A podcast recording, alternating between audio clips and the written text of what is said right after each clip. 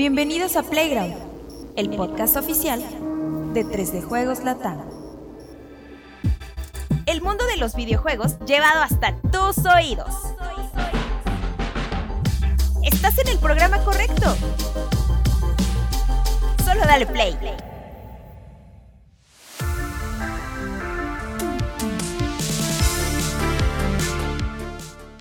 Amable comunidad de 3 de Juegos Latam, ¿cómo están? Bienvenidos sean todos a una edición más de Playground, la mesa de los charlatanes más charlatanescos de la industria de los videojuegos. Y eso incluye ya también a Dianita, de hecho. Totalmente. Efectivamente, ¿en qué número de Playground nos encontramos hoy, Juan? No tengo idea, Rodri. 100 más 19 más ya. 20. 100 más 20, 100 más ya. 20 ya. Ah, sí, sí, hemos Bendito 20, sea el Señor Jesucristo. Y le damos la bienvenida a Juanemcito que no estuvo la semana pasada y hoy vamos a ver por qué. Ujú. Va a ser ¿Dónde delicioso, andaba? va a ser espectacular, efectivamente. Eh, Cesarito, siempre un gustazo tenerte con nosotros. ¿Todavía no puedes hablar de lo que fuiste a ver ayer o, o ya? Ah, ya, ya, pero pues eso- Digo, nada más, ¿no? Sí, Por yo sí que fui a ver ayer, sí, claro. Es que César ve muchas cosas. muchas Sí, cosas. también ahorita hablamos. Y Dianita, que también es un gustazo. No al último, pero no por ello menos importante, en lo más mínimo del mundo. Y en los controles, el buen Alexaurio, que después va a ser cambalache con Dianita para hablar de diferentes cosas. Eh, pues va a estar muy bueno. Juanemcito, a mí me sorprende porque Juanem no sabía que hoy era el, el podcast y creo que no tenía, según yo, no traía el atu- un atuendo especial, mágico. Porque traía una playera que ya habíamos visto. Exacto. Y sin embargo, de algún lado. La ah, magia. Ah, bueno, pero es que todavía no has ido a, a con Gabo, ¿no? Sí, no es que hoy llegué, llegué a la ciudad. Ah, ya, traía, pues, traía mi equipaje sí. en, en la espalda. Efectivamente, porque es como Spider-Man, güey. Trae siempre su, su traje listo. güey. Segunda prenda. Y esa la- prenda es el. Ese es un ítem nuevo. Yo nunca lo había visto ahora. Sí, ¿eh? sí, ahora sí es, sí es nuevo. Este, Fíjate, los sí me sé de memoria todos. 100 años de Disney, mi Rodri. Y Pero ahorita 100 años cúbicos o como son. No es como un estilo Sí. este, especial, ¿no? O sea, no es realista. Sí, pero tiene, me gusta que tiene de todo, desde Spider-Man hasta Chewbacca y. ah, Pero ese estilo de arte no tiene un nombre en específico. Para quienes no nos están viendo en Spotify, es una camisa negra. Es como Minecraft. eh, soso, pero ¿no? con un montón de personajes de Disney. No y es tan de todo. pixel art. No, pero No, sí es como esta como- figura como de Minecraft bloquecitos. de Ah, un bueno, sí, bloque como un y como que dividido en colorcitos. como que bastante simplificado, ¿no? Los diseños. Muy Lego. Para que cupieran. Ándale, como También Lego, muy parece. Lego. Muy bonita, muy bonita camisa. Gracias, gracias, mi. Rodri. Pero tú también, tú también estás Exacto, es que fue a Nueva York, no quería spoiler, pero ma- mandé a Nueva York a Juanem para que me, me hiciera el favor, me hizo el grande favor de ir a, a la flagship de la, de la MLB que está en Nueva York, que yo ni sabía que había una hasta que busqué, y me compró mi camiseta de los, de los Dodgers. De los Doyer, De los Dodgers. Doyer, de los Doyer. Al macaneo. Al macaneo, Efectivamente, estoy muy contento con ella porque pues, me gustó mucho y este, gracias, Juanemcito. No, no, no. Te de quiero, qué. gracias. De qué, de qué, muy bien, bonito. Eh, y mi buen Cesarito que trae de Super Mario Bros. Él sigue. Yo repito dinámica. con Mario Bros. No, Porque está sigo bien, muy no todos emocionado. tenemos la fortuna de Juanemcito de, De tener, algo nuevo Algo nuevo. tener un guardarropa más a la grande que el moda, de un nuevo ítem. O sea, Edith tiene así en el guardarropa y Juanem es así gigante, con su tenis, Son dos edificios para él nada más. No, tenis siempre traigo los mismos. Me falta empezar esa. Calzoncillo, El, calcetines. el día que se vean sus tenis en el podcast va a cambiar de tenis cada Ajá, semana. Así es. Es parte de, de la idea. Efectivamente, y Dianita que ella siempre nos gana en estilo porque Sí, viene súper sí. producida siempre, ¿no? Con su boinita y, y es, es de Assassin's Creed, es de todo. Es de todo. Tiene un buen de pins por todos lados. Te gana en pins, güey. Sí, Ganan sí. Para que veas. Bueno, ¿de qué vamos a hablar hoy, Cesarito? Vamos a hablar de si los videojuegos en realidad necesitan ser súper realistas, ¿no? Teniendo en cuenta un video que salió y se hizo viral la semana pasada. Vamos a hablar de lo que está pasando con 343 Industries y la gente muy, muy importante que se está saliendo del estudio. Vamos a hablar de lo que fue a ver Juanem a Ah. Nueva York, que todavía no les vamos a decir qué es, pero que seguramente ya vieron en la portada y en el título del podcast. Y creo que nada más. Horizon. Ya, y de Ah, Horizon, Horizon. claro. Efectivamente. ahí. Que va a estar, va a estar ahí, interesante. Muy, muy interesante. Muy interesante. Bueno, pues ese es el show, pero vamos a estar con los chascarrillos, con el buen, un buen rato para ustedes que están en el baño escuchándonos, para no se queden demasiado tiempo, puede hacer daño, ¿no? Pero en el metro, en la carretera, donde sea, acompáñenos porque va a estar muy bueno. Esto es Playground número 100 más 20. Comenzamos.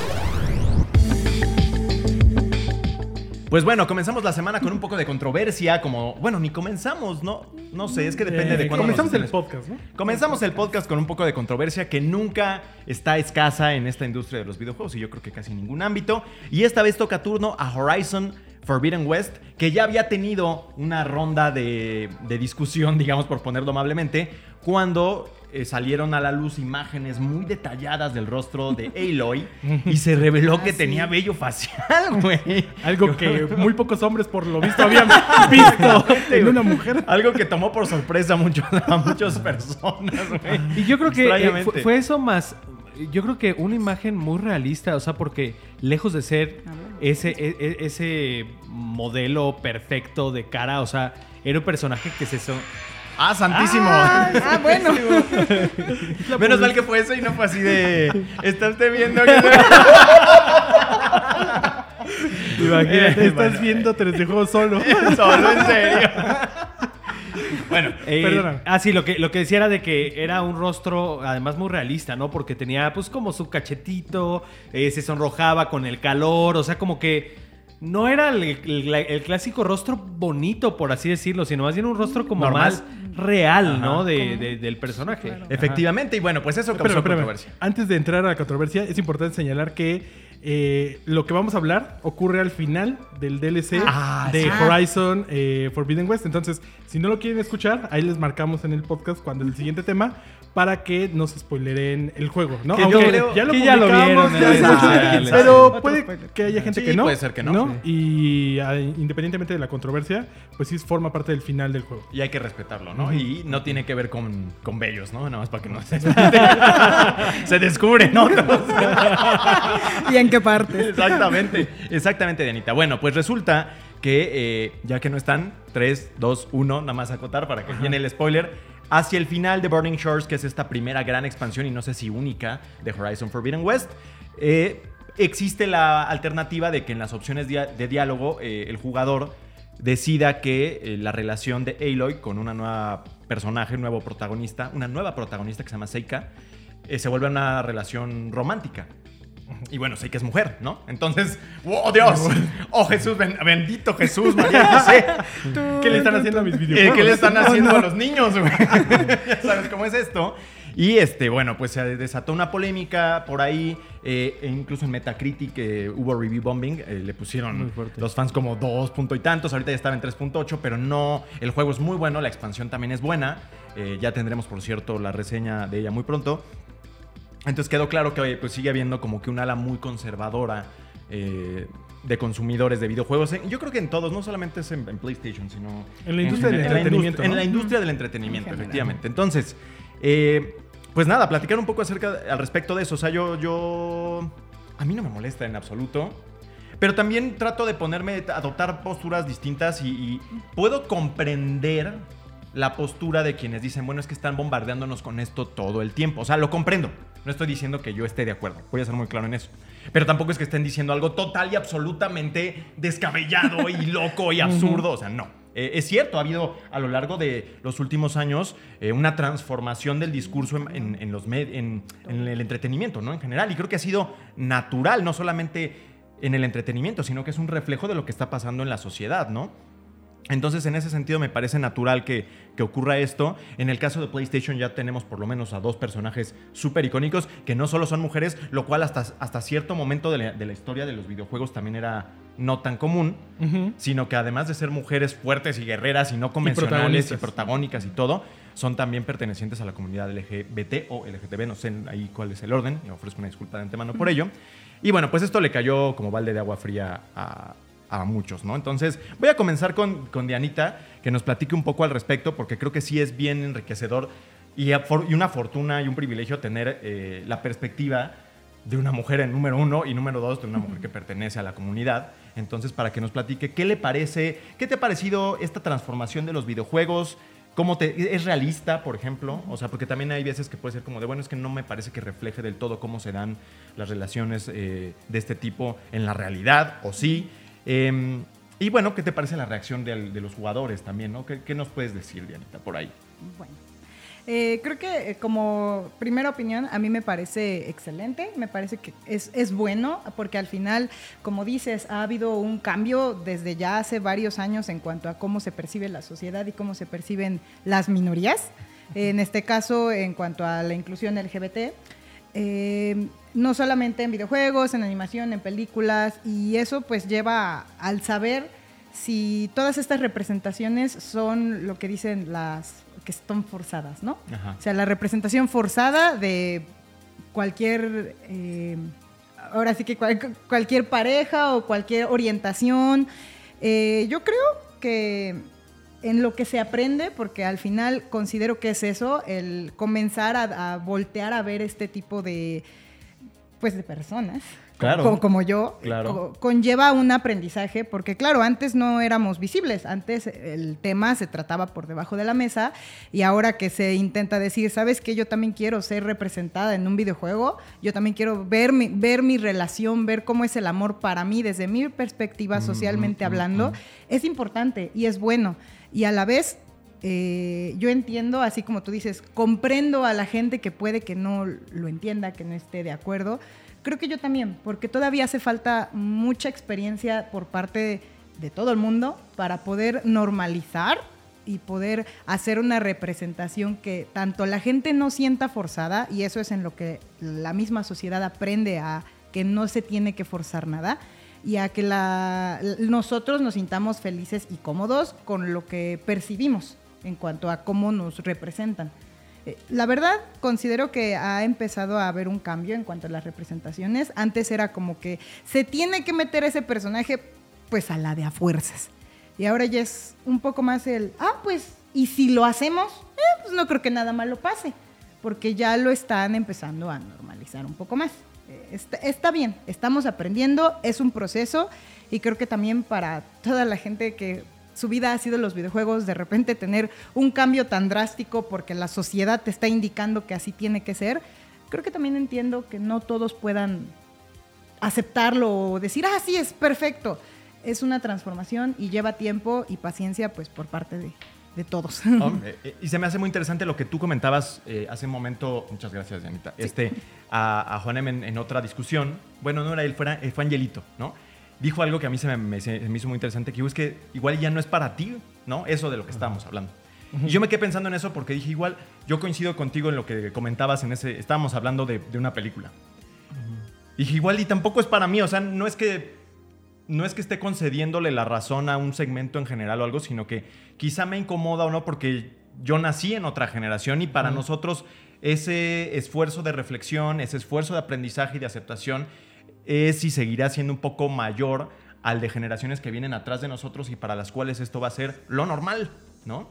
Entonces, para nosotros, lo típico y lo hasta predecible y hasta lo, como le dicen en inglés, como lo corny o lo, o lo empalagoso era de, ah, ya va a besar a la chica, ¿no? El protagonista, hombre, ¿no? Ah, ya la va a besar y era, ah, ya, lo típico. Ahora ya puede pasar que bese al chico o bese a la chica siendo un, un personaje. siquiera se besen, homosexual. O que no se besen, ¿no? En este caso, Aloy, pues nunca se estableció cuál era su preferencia sexual y en este caso puedes tú como jugador indicarlo, que ese también es el otro detalle, Cesarito, ¿no? O sea, hay Sí, otras opciones ahí. En, en Mass Effect me acuerdo que tenías este, Y- un amplio abanico Sí, y en ese entonces no, hubo- no hubo nada tanto de... problema, no sé por qué ahora Quizás sí. sabes por qué, porque de alguna manera en Mass Effect tú construías la historia con- conforme tú querías, o sea, podrías hacer al personaje completamente eh, con una orientación heterosexual o completamente homosexual o, O de com- todo. o completamente, ajá, este, eh, birracial o como le dicen, bueno, cuando, con, con los con los extraterrestres. Ya nos está compartiendo sus, sus búsquedas de, de- No, ¿cómo, Modo cómo se dice? activado. ¿Interracial o cómo? No, bueno, no, No, tampoco sí. Podría ser con, con- con humano, con Sí, extraterrestre. siempre así. humanos. Ajá, Claro, exacto. Dentro del exacto. juego, ¿no? A eso me, me ya se refería, ponía ¿no? bien Avon y Ivory. Pero re- realmente, o sea, yo, creo no, que, tener esa como completamente completa libertad, digo, aquí... Hay otras opciones ahí que déjame checarlas, ¿no? Ajá, pero de, de hecho, porque- ni siquiera me, me gustaría mucho saber qué, qué tanto, qué, qué tanto es, es porque no, no me he spoileado por completo eso. Pero, pero a lo mejor el hecho de que el juego como que esté manejado hacia ese lado y que, y que de alguna manera esa sea como la orientación canon de Aloy, que es un personaje muy importante de PlayStation, pues a lo mejor hay la incomodidad, aunque yo siento que en este caso, en Horizon, sí venía construyéndose de alguna manera que Aloy podría tener esa, esa Orientación. este, orientación. Recordemos que Aloy es un, eh, digo, aquí otra vez spoilers, Spoiler. estamos hablando un montón de Sí. spoilers. Mira, fíjate, antes de continuar. Bueno, no es que no sé si tú quieras escuchar. No, esto. no, no, igual y no des tantos detalles. Porque la mayoría... Hay opciones, pues. Hay opciones, ok. Es bueno saberlo, ¿no? Pero eh, yo recuerdo que, que me parece que Elizabeth Sobek, que es este personaje del que Aloy es un clon, pues era lesbiana, ¿no? Es decir, si te- si, si ponías, si te ponías a como a revisar todos los archivos, el, el clon de quien es Aloy, pues es- eh, tenía esa orientación. Entonces también no sorprende tanto que Aloy termine también teniendo esa orientación en esta como, co- co- como pues esa es la, la manera canon en la que se va a representar a- al personaje, que seguramente va a tener a lo mejor pues más apariciones, ¿no? Al que le rompió el corazón fue al tipo este que era como de un. Había como un rey en el juego. Ah, sí. y sí, se sí. notaba un buen que le estaba tirando la onda a en el, en el juego base, pues. Oye, y ahí no te da la opción de irte con el rey, porque creo que ahí, por ejemplo, No, que lo, lo no. rechaza. Porque tú te vas, güey, o sea, porque tú- ella no le gusta a él. ¿no? Ajá, creo que sí, no. no. Pero, Pero- aparte tú te vas a la, seguir con las misiones. Ajá. O sea, eh, supongo, no sé si hay como un hilo ahí de misiones secundarias con ese tipo que conduzcan eso, porque no me enteré, yo al menos. Que yo sepa, no hay ninguna misión que te conduzca a tener una relación dentro del juego. O sea, hay muchos que sí le tiran la onda a Aloy, pero casi siempre, si no es que siempre, ella los rechaza de una o de otra forma. ¿no? La otra cosa no. que a mí me gustaría pedirle la opinión también a Danita y que yo, yo creo que, y no estoy tan de acuerdo en lo que dice en un cierto punto de que, eh, bueno, es verdad que puede parecer que a veces es forzado, pero también siento que está en la naturaleza de todo movimiento que viene a cambiar el status quo el hecho de ser un poco transgresor al menos de comienzo. Porque si no, pues no logras nada. no habría ese cambio. Yo, yo lo entiendo así, no solamente con esta, en esta parte de, de debate sobre la diversidad sexual, sino en todo tema que es revolucionario, siempre hay esta inclinación un poco hacia lo radical al comienzo, porque tiene que ser así, porque si no, no te oyen, ¿no? No sé si ahorita ya estamos todavía en esa etapa o ya estamos pasando un poco más a la normalización, pero creo que el hecho de que haya gente- tanta gente que se enoje revela que todavía se siente cierta exceso, ¿no? Y, y- por ejemplo, en ese, en ese mismo tono, ¿qué tanto será? Porque eh, de los comentarios que yo he leído, ¿qué tanto será realmente por, en este caso, que Guerrilla y Sony quieran incluir? ¿O qué tanto será también parte del marketing del videojuego? Porque estamos de acuerdo. Eso es interesante. Estamos de acuerdo que a lo mejor muchos ni siquiera hubieran pelado este DLC si no hubiera si, si no hubiera esto que está causando de alguna manera algo de incomodidad entre la comunidad. ¿Sabes qué ¿no? sería interesante ahí saber si dentro de Guerrilla hubo en los escritores o hay en los escritores un grupo de, de ellos que sean eh, Consultores parte de la así, comunidad, ajá, claro. que sean minoría y que hayan dicho a nosotros nos haría sentir cómodos esto. En general la industria es bastante progresista. o sea, Bueno, o sea, súper. Vemos mucho este, que están en los desfiles de Pride y que, Sobre todo y, y- y que cada que hay Pride Day, o sea, que hasta hacen las ilustraciones este, pues conmemorativas. O sea, sí, en general, en toda la industria es, es- es muy progresista, ¿no? Pero pues también habrá que ver qué tanto sí realmente por querer hacerlo o el tema ahí del marketing. ¿no? ¿Eso importa realmente? ¿A ti te, te importa mucho cuál sea el- la agenda que hay detrás de este tipo de decisiones? Bueno, en cuanto a las agendas políticas, creo que la mayoría ya llega a ser incluso esa, esa doble opinión de, bueno, lo voy a hacer, voy a estar presente en este movimiento, pero realmente no lo apoyo. Digo, en el caso de la animación, yo soy un poquito más experta en eso. En Disney se ha prestado muchísimo a que eso suceda, a que yo apoyo cierto rubro o cierto programa, pero de repente, híjole, lo voy a cortar porque muestra Ah, ciertas escenas LGBT, entonces ya no puedes seguir haciendo eso, pero oye, nosotros seguimos estando en la política LGBT. Ah, eso es una doble moral. Eso es una doble moral, ¿no? Para saber exactamente qué tipo de empresa tiene esa doble moral o no, creo que también depende de sus acciones. A lo que yo estoy viendo eh, en, la, en esto de los videojuegos, creo que ellos tienen, en general, toda la empresa tiene mucho que restaurar por cómo pintaban antes. Toda- yo creo que sí. La ma- A lo que me he informado en cuanto a la, la muestra, el, ¿cómo se dice? La representación. La representación LGBT dentro de los videojuegos, creo que sí la, lo han hecho, pero tal vez no de la mejor manera hasta ahora. ¿Por qué? Porque, por ejemplo, mm, si no mal recuerdo, hay un personaje en Capcom que empezaron a decir, ah, es que es mujer, este, y es malo pegarle a las mujeres. Ah, di que es trans. Ah, ok. Es, es a lo que yo, Ahí yo el, leí. el Alexito nos podría Ahí orientar el mejor. Alexito Es uno nos de podría- Final Fight, no me acuerdo cómo se llama. Ah, ok. que Salió en el. Street Fighter 4. creo, Ándale, salió. justo. O sea, y así hay como varias cosas que de repente se justificaban de una forma Incorrecta. pero ajá, incorrecta. O por ejemplo, si no mal recuerdo, también había un personaje de Mario que tenía una estética totalmente femenina. Pero Ah, en Birdo, ¿no? Birdo, el- Birdo, ajá. ajá. Y incluso querían que se refirieran a ella como, como ella. Y hubo ahí un pequeño problema que en Japón sí era un ella, que en otros lados no era un ella. O sea, ese tipo de cosas no tan claras que era como un, eh, lo que te comentaba hace rato, un bueno, vamos a hacerlo como un gag gracioso Ajá. o como un gag, bueno, pues ya necesario, ok. Y ahorita, algo chistoso Como del- algo chistoso, como, algo un recurso, del, ajá, del como, personaje. como un estereotipo. Y y eran estereotipos Ah, que claro. hasta apenas se han cambiado totalmente. Que hasta apenas dijeron, ok, ¿sabes qué? Creo que así no se debe de plantear a la ¿Tú cómo ves, gente". por ejemplo, a Eli? Ah, bueno, en cuanto a Eli, a mí es de esas, de esas representaciones que yo creo que son muy bonitas, Ah. muy, muy realistas y bien hechas. O sea, yo sí estoy cómoda con ello. Yo desde que supe de su historia, eh, siendo parte de la comunidad, la verdad es que me gustó mucho, la sentí real. El amor nace así, como con todas las personas. Puede haber sido una chica, puede haber sido un chico, no hubiera importado. La sentí muy natural. Y es que es eso, ahora las cosas están yendo a que se sienta que somos personas, que todo se está tratando como si fuera un hombre, una mujer, no importa. Al final eso no... De- en Apex también me parece que tomaron la decisión de que uno de los campeones o de los... Ah, fuera no ¿Ya son binario. Tres? Son no binarios. Ah, mira, ok, yo me quedé en uno. Pero ya son tres. Pero fíjate, yo siento ahí que hay incluso más valor cuando realmente construyes, como por ejemplo en un The Last of Us o incluso en un Horizon, que si vienes eh, con un antecedente del personaje y que el personaje va tomando sus elecciones, creo que tiene todavía más valor cuando te das ese tiempo de justificar, ¿no? O sea, de, de alguna manera, como dice este, Diana, o sea, de, de que sea natural, ¿no? Más que decir, ah, bueno, pues pongo a tantos personajes eh, por tener una cuota a lo mejor, ¿no? O por cumplir...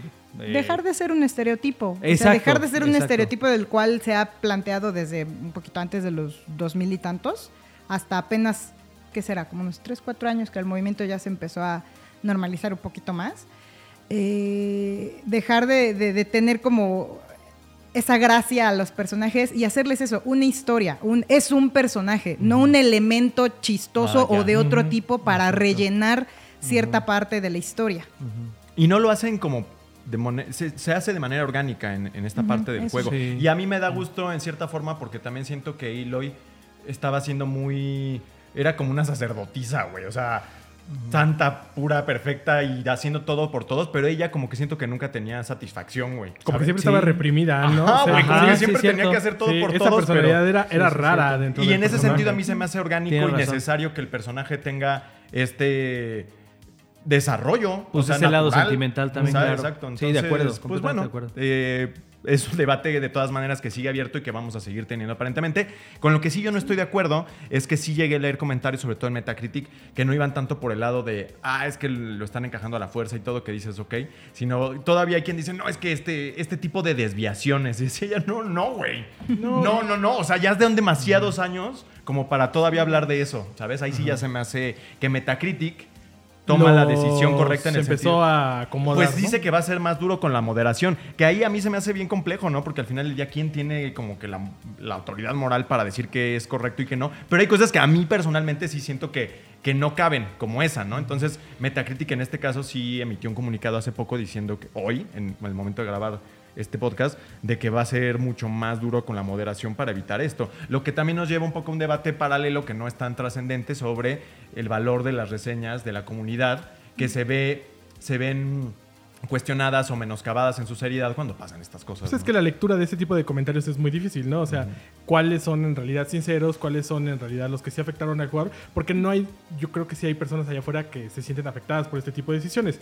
Probablemente su comentario pueda ser malintencionado, ¿no? Pero ¿cómo, cómo sabes que eso ocurrió? Y lo mismo pasa con los productos, ¿no? ¿Cómo sabes que el desarrollo de cierto personaje o de cierto estudio va por el camino correcto o solamente es una cuestión de agenda? Porque creo que hay- una cuestión muy clara en que sí hay una agenda dentro, de entre- dentro del entretenimiento en general para dar más representación a estos personajes. Sea de negocios, o sea cultural, o sea por el impulso de los propios trabajadores, pero hay una agenda. Es lo que está sucediendo y forma parte de nuestra realidad, ¿no? La forma en que, y lo mencionaba Diana muy bien, ¿no? La forma en que ya llegan esos personajes y cómo la gente los recibe es lo que creo que ya eh, puede darle esa eh, autoridad o darle esa fuerza a los personajes para saber que todo el trabajo que hubo detrás funcionó de una forma o de otra, ¿no? Pero hacer esa lectura de todos los estudios, de todas las empresas, de todos los contenidos que hay allá afuera en este momento es muy complicada, ¿no? Creo que Ellie de The Last of Us es de las que más destaca últimamente. Incluso llegó en un momento en el que toda esta representación no estaba como en el foco de la atención de los jugadores y de los medios, de la propia industria, y fue bastante sorpresivo. ¿Sabes qué me ¿no? hace interesante también ahí? Híjole, ya nos vamos a extender mucho ahí, pero creo que la industria de todas maneras lo ha llevado, igual ahorita me van a decir es que se te está olvidando tal, pero dentro de su propio desarrollo lo han llevado por un lado más o menos seguro para ellos, porque a pesar de la polémica, Es que sí. siento que es más fácil para las, para las compañías revelar que un personaje femenino forma parte de la comunidad a que de pronto dijeran es que Nathan Drake es homosexual. Puta. Es que- Ahí sí explota todo en todos los niveles del universo, güey. Y es que sigue siendo sea, parte de esa ajá. administrar esa agenda de cómo la vas a poner dentro del producto, porque al final del día esto sigue siendo un negocio. ¿No? Y hay muchísimas Mm. cosas que a estas empresas les importa más que la representación, ¿no? Pero afortunadamente hay un espacio para esa representación, ¿no? Entonces se tiene que empezar a... tra- Bueno, ellos están empezando a trabajarlo y a ponerlo sobre la mesa y no va a ser una cuestión de que en dos, tres años o en la siguiente generación de consolas ya todo esté súper claro. De hecho, las mujeres siguen siendo un problema dentro de la industria de los videojuegos en la cuestión de la de cómo aparecen a veces o, o cómo no aparecen incluso O en algunos cómo las videojuegos, tratan en ¿no? estudios, cómo las tratan o cómo es esa relación, todo lo que pasó con Blizzard hace unos años, ¿no? Ya ni siquiera dentro del videojuego, sino dentro de las empresas. Entonces, todavía no salimos de un elemento que nunca se terminó de configurar de una buena manera para que la representación fuera correcta y estamos saltando a otro, ¿no? Entonces, es un proceso que debe de llevar muchísimo tiempo, es un proceso que creo que al final del día van a ser los jugadores, los fans, los que compran estos videojuegos y estos contenidos, los que van a marcar el rumbo de cómo va a ser la representación no correcta, pero sí la que mejor le favorezca a, a la comunidad, ¿no? Eh, y ahí sí tiene que ver con, con la opinión de los jugadores, con las opiniones mucho más claras que las que tenemos en Metacritic y sobre todo con, con, un, con una recepción que vuelvo a lo mismo, no, no nos convenza a todos, ¿no? Porque de esta mesa creo que solamente hay una, una opinión que representa justamente esa cuestión. Si a los otros tres nos gusta o no, pues ya dependerá de cada quien, ¿no? Pero lo, yo creo que el objetivo de Guerrilla y de PlayStation, que es muy claro, es ser afín también con esta, esta parte de la comunidad que existe, ¿no? Entonces, creo que es, van por buen camino, falta muchísimo por trabajar y afortunadamente los, las personas que hay detrás son las que siento que sí están tomando un poco más el camino. Y es como muy similar a lo que pasa con las adaptaciones de videojuegos, ¿no? Cuando las adaptaciones de videojuegos eran malas eran porque las personas que estaban detrás no conocían el producto. Ahora que las adaptaciones son buenas es porque hay personas que han jugado los videojuegos, que conocen la historia de estos, que se han desvivido por estos títulos desde hace muchos años. Y ahorita la representación que le están dando estos personajes como Aloy o Ellie viene probablemente, y espero, de personas que sí forman parte de la comunidad, ¿no? Y que entienden cómo se debe configurar estos personajes para que funcionen y sean afines al resto de jugadores. Y eso va a ayudar muchísimo a que, a que los videojuegos pues lleguen a un punto en el que pues si no todos estemos satisfechos, por lo menos haya una buena representación de cada, de cada persona. Sí, algo más, Dianita, no sé, ¿qué quieres Sí. agregar? Así rápidamente, creo que por parte de la comunidad, o por lo menos a lo que yo he hablado con todos mis, mis civils, pues nos sentimos contentos de que sí exista esta representación y también entendemos que no es fácil, que no es fácil específicamente en el tema de los videojuegos, como tú bien dijiste, eh, no han terminado de salir de esto de cómo, cómo plantear eh, a la mujer en cuanto a to- todos los rubros que tengan que ver con el videojuego, desde stream hasta las propias trabajadoras, que, animadoras, eh, incluso yo en estos momentos aquí con ustedes.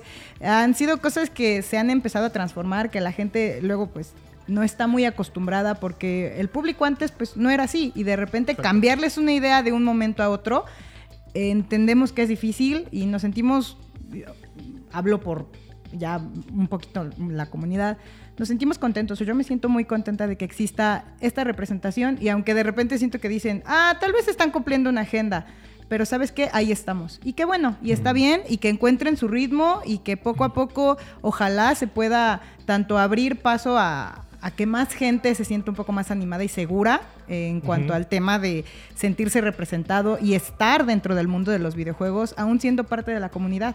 Entonces, creo que vamos bien. Ajá. Como tú dices, es cosa de años, paciencia, pero en eso estamos. Seguir aprendiendo Seguir mucho, aprendiendo. ¿no? También Sí, como... todos. Claro. Y Sí, sobre por- todo tolerancia, Tolerancia. de los fans, ¿no? Porque ahí Sí. creo que donde Desde está el peor lados. punto en este momento Totalmente. es en la sección de comentarios, Sí. ¿no?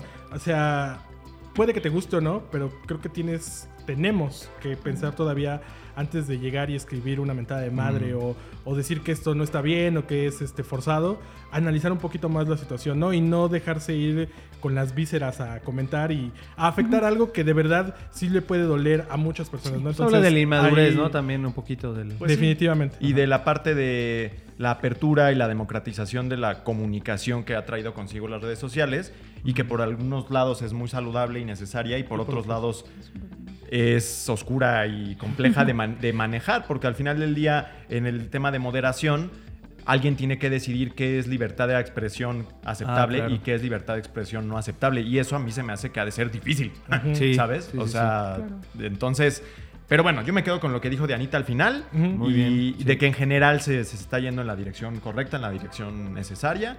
Y, y pues y ahí como está. juego Horizon es Y como Ah, sí, juego, como muy, juego muy es bueno, muy muy bueno. bueno. definitivamente. No, en lo técnico, digo, ahorita que estaba viendo que lo jugaba Ro, eh, realmente eh, yo le decía, híjoles, me gustaría que, que Horizon tuviera otro, otro como, como estructura del mundo. Que digo, también está bien cómo funciona, se necesitan de esos juegos. Pero sí, o sea, en lo técnico creo que en PlayStation no hay otra cosa que se vea igual. No, no, no. Y la expansión, como bien comentamos, ya lo, ya lo diremos en la revisión, pero este tiene elementos que sí dejan de relieve que es Next Gen. ¿no? Y que quizá por eso se justifica que haya salido solo en la, en la generación actual. Entonces, pues bueno. Eh, dejamos ese tema que es bastante complejo y, y muy Sí. serio y un poquito este, delicado de Complicado manejar. incluso de tocar. Sí, un poquito complejo. Sí. Y lo tomamos y lo llevamos un poco a una. Le bajamos unos niveles. Por favor. Sí, le bajamos unos niveles para hablar acerca. Es que esta es una semana especial, Juan Emcito, César. Eh, para todos los fanáticos de Genshin Impact, ha sido todo un fenómeno en la industria de los videojuegos. Pues esta es una semana especial porque viene otro lanzamiento importante de, de Hoyoverse, que es Honkai Star Rail. Eh, que para cuando ustedes vean esto probablemente ya haya salido porque creo que es el 26. 26. Entonces, bueno, Dianita es una súper, hiper, mega fan de, de Hoyoverse y de, y. Genshin Impact. Entonces, ¿cómo, cómo te sientes de, de este estreno? ¿Qué te, te llama la atención el juego? ¿Qué onda? ¿Qué, ¿Cuáles son tus expectativas? Ok, pues en cuanto al juego, en efecto, eh, ya como, como estoy dentro del mundo de Hoyoverse, tiene su propia aplicación. eh, ya se supo del juego y se empezó a ver trailers y pequeñas eh, PBs y algunas cosas. Me llamó la atención por la manera en la que ahora van a llevar, ahora el mundo va a ser en el espacio. Es de ciencia ficción, Es efectivamente. de ciencia ficción totalmente. Este, y también la manera, eh, como que las armas y todo es muy diferente a lo que hemos visto en sus otros trabajos. Eso, eso me llamó muchísimo la atención también. Y bueno, el estilo, el estilo es estilo anime. Entonces, y los personajes, como no es de decepcionar de Hoyoverse, son muy bonitos. Muchas waifus, muchos juzbandos. Entonces, yo, yo ya me preregistré, yo no sé, yo me preregistré, yo ya estoy lista. Y también todas las recompensas que vienen con el preregistro están buenas. Entonces, todavía creo que todavía se pueden preregistrar para que ya se registren y vayan descargando el juego porque sí se ve que va a estar muy, muy, muy Siempre padre, la inauguración es cuando más son Sí, generosos, claro. ¿no? Para Sí, que te armes y te piques y... Y, y sabes qué, algo que me dio aprendido es que eh, los banners que llegan a ir en ese entonces, en, en las primeras veces que, que llega el juego, a veces tardan mucho en volver a, a regresar y muchos fans ya después dicen, híjole, ¿por qué no tengo ese personaje? ¿Cuánto tiempo voy a tener que esperar para volver Mejor a... de una vez. Sí, mejor de una vez. Bueno, acotar Ahí que como los demás eh, juegos de Hoyoverse es un free to play, este, pero le- lo que decía Dianita es una propuesta muy diferente que le va a encantar a los amantes de los viajes espaciales, del anime y de los RPG con combate por turnos, que también entiendo que es algo muy importante. Y la verdad es que luce espectacular y para hacer un juego en, en- en móvil es algo que hay que, sobre, que hay que rescatar o, o que destacar porque se, se ve muy bien. También va a estar, me parece, en PC y se tiene anunciado que va a haber una versión para PlayStation. O sea, no va a salir ahorita, pero la están haciendo y eso es una noticia bien Es como Genshin. también. Efectivamente. Así que bueno, si les gustan los juegos de Hoyoverse, el anime, la ciencia ficción, no esperen más, dense una vuelta por, por las tiendas de iOS, Android, la Epic Game Store y PC y descarguen Honkai Star Rail, que ya está disponible ahora, si es que están viendo, si es que todo salió bien, nos acabó el mundo, el Solar Flare, pues ahí está. Entonces, bueno, este, no sé si ahora con la magia de la La edición. magia de la edición de Muchas gracias, Dianita. Sí. Muchas, No, muchas gracias. gracias a Súper enriquecedor. el- Sí, la Ah, verdad, sí. muchísimas gracias. Va, pues ahora le toca. Bueno, pues ya regresamos y aquí tenemos a esta cosa.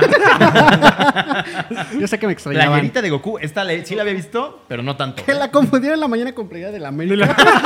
Mi papá Pues es, eh, pues es ahí color crema, ¿no? Sí, Goku sí. americanista. Sí, Goku americanista como Spider-Man Como Spider-Man eh, americanista. americanista. Pero sí es de Goku, no es de la América. Pero bueno, lo, lo invocamos para que para hablar un poquito acerca de 343 Industries, que la sigue pasando un poco mal. Mal. Y es que a lo largo de los últimos tres o cuatro meses, que la verdad es que a lo largo de los últimos dos o tres años han sido como. A lo muy- largo desde que se fue Bungie. Sí, sí, la verdad es que sí, ha sido un como trayecto bastante rocoso, como esas calles coloniales de la Ciudad de México llenas de piedras y así. De ahí de Copa. Exacto.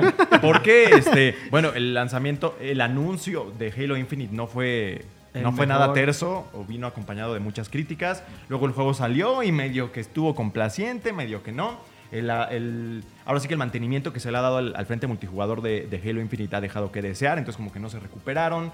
Cuando fue la revelación del juego se habló mucho de un caos dentro de 343 Industries y a lo largo de los últimos meses pues ya se fueron Bonnie Ross por ahí, se fue también el director del estudio, no es cierto, el director del multiplayer, que ahorita voy a ver su nombre porque lo olvidé, pero ahora la pérdida ha sido colosal porque Frank O'Connor era uno de los nombres Connor. legendarios de la franquicia, creo que llevaba 20 años dentro de todo el ecosistema de Xbox y demás.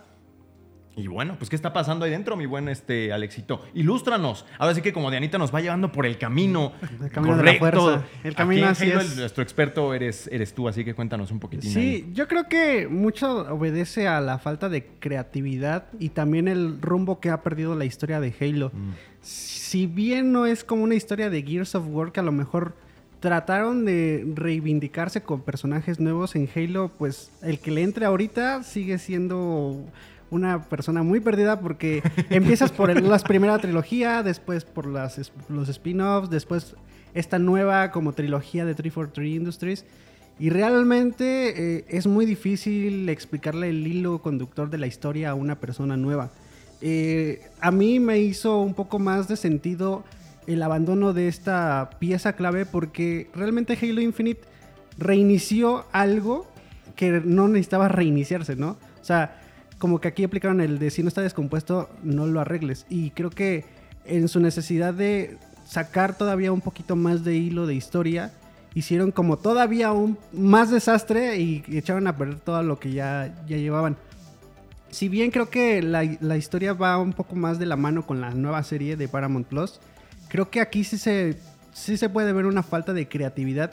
Y yo creo que también todo cansa, ¿no? Todo, cuando llega un punto de, de conclusión, de, de inicio y conclusión, es más que notorio. Y desde Halo 4, Halo 5 Guardians, yo creo que ya se veía una decadencia de la historia. Como les repito, si lo ponemos en Sí, comparación una con fatiga, otras, pues. no, no se le entiende muchas cosas. Y creo que también se ve muy reflejado con el- la falta de mantenimiento del multiplayer. Digo, hace pocos eh, meses se estrenó la temporada 3, apenas la temporada 3. Y realmente sí vino a agregar muchísimas cosas. Pero ya era una actualización que ya estaba a destiempo Mm. y con muy pocos jugadores. Ahorita, afortunadamente, tú te metes una partida y eh, existe la respuesta del público. Pero sí se siente todavía un poco abandonado, ¿no? Como que es el patito feo ahorita de, de Xbox. Ojalá no sea así. ¿Quién lo diría, no? Porque The Halo antes no era, era el estandarte. Yo, yo me. Bueno, acuerdo era que lo único en- que había. También. Aquí en México, de verdad, o sea, tú ibas a cualquier tienda donde vendieran videojuegos y tenían una publicidad inmensa de Halo. O sea, Halo era el evento cada que había. Cuando salió Halo 2, que ya es Sí. prehistoria, Sí, sí, pues sí. yo iba en la Yo lo licenciatura. recuerdo. Y me acuerdo que era así de, güey, lo están anunciando en la radio, güey. Sí. o sea, En el es así cine. de grande. Este cine. Con doblaje latino, además. Ajá. Sí. Y de hecho, ahorita, eh, curiosamente, se, se agarran con más cariño los, los torneos profesionales de Halo 2, con todavía con las conexiones LAN, Claro. en vez de Halo Infinite, que es ahorita pues la última entrega. Entonces, creo que aquí, principalmente yo abonaría más a 343 Ind- 343 Industries de saber qué van a hacer con la franquicia, porque ya se está preparando un nuevo juego que, por ahí se está especulando que va a ser una nueva entrega de, la, de, historia, un DLC. Pero principalmente, yo lejos de agregarle más cosas, yo sí les sugeriría que hicieran como una renovación de, a ver, vamos a plantear qué es Halo, vamos a plantear si estás tomando como una- un reinicio espiritual preparar mínimo una como una introducción de qué es Halo y por dónde va la historia y a partir de eso ya empezar a abonar muchas cosas porque ahorita la actualización más reciente ya incluye guiños que a los Spartans, que a la eh, tecnología Forerunner, pero realmente como les vuelvo a decir, se siente tan escueta, tan perdida que mucha gente no le está entendiendo y obviamente se va por lo más fácil que es el multiplayer. Tom French es el director del multijugador, quien se fue hace algunos meses, y Bonnie Ross también se fue. Entonces las cosas no están bien. Eh, y también hace algunas semanas, meses ya, se hablaba de que 343 Industries, de hecho, ya no iba a hacer nada de Halo. Con los recortes, que- ¿no? Que hubo de. De hecho, se habló de que a ellos les pegó, creo que se fue un tercio de la de, de, de 343 Industries. Fue el, En el último recorte, en el de Microsoft. Este que fue tremendo, que tuvieron hace como mes y medio. Así es. Eh, se supone que a quienes más les pegó fue a 343 Industries y otro poco a Bethesda, que es como de, bueno, los compramos. Gracias. Gracias, pero no gracias. Gracias, este es su paquete de, de- de- de liquidación. Este, entonces, eh, hubo rumores de que ellos ya ni siquiera iban a hacer los juegos, sino que iban a supervisar e iban a hacer otros estudios los que se iban a, a tomar las riendas de Halo. Y salió por ahí, creo que hasta Phil Spencer y otros a decir esto no es cierto. Pero pues, si el río suena, pues es que está pro- hay problemas ahí dentro, ¿no? Entonces, yo no sé qué pasó ahí, pero lo que sí puedo decir es que seguimos teniendo esta situación de que Xbox como gestor interno de, de estudios, de propiedades intelectuales nuevas que sean eh, eh, sembradas y cultivadas al interior propiamente de Microsoft, le cuesta mucho trabajo. Le cuesta mucho trabajo. Sea of Thieves es un ejemplo excelente de cuando lo han hecho bien, pero de ahí en fuera podemos contar un montón de casos en donde las cosas no se hicieron bien. El estudio cerró, se cayó el contrato, la, franquicia está congelada. Fable, ¿qué pasó con el estudio? Ya no me acuerdo cómo se llama, pero el estudio también desapareció en su momento. Lionhead creo que era. Lionhead. Lionhead. Se acabó el proyecto que tuvieron, creo que por ahí creo era, era con Platinum, Scalebound. Scalebound. O sea, se cayó por completo, nunca salió. Aquí Halo, que era la pieza, la joya de la corona y que parecía que era indestructible y todo, está también en problemas. Gear 5 también sufrió mucho Dark con el... también. Perfect Dark. Se está supone que hay problemas en el desarrollo, que Crystal Dynamics ha tenido que venir a tomar las riendas y todavía ni está hecho. Se tuvo que detener por ahí es- Everwild. O sea, Hellblade. ¿Qué demonios? Entonces, ahora que vienen, compraron Bethesda y se espera que todo salga muy bien, pero siempre que está este tema de no es que están comprando tal estudio y es por su bien, pues la neta no sé, güey. O sea, con esas cartas yo no sé qué tan por su bien es, o sea, porque el historial es malo. Pues es que no tienen esta estructura que PlayStation y Nintendo tienen súper bien marcada, ¿no? Sí. De cómo es desarrollar un proyecto, cómo es darle su tiempo para que no se sature Encontrar la un gente tono. De, estos, de estos videojuegos, encontrar un tono, para qué tipo de público va dirigido. Incluso Nintendo siendo una compañía que es, eh, perdón, pero sí es muy repetitiva en cuanto a la forma de crear sus, de sus juegos, ¿no? Mario, Zelda, Pokémon, eh, constantemente son como...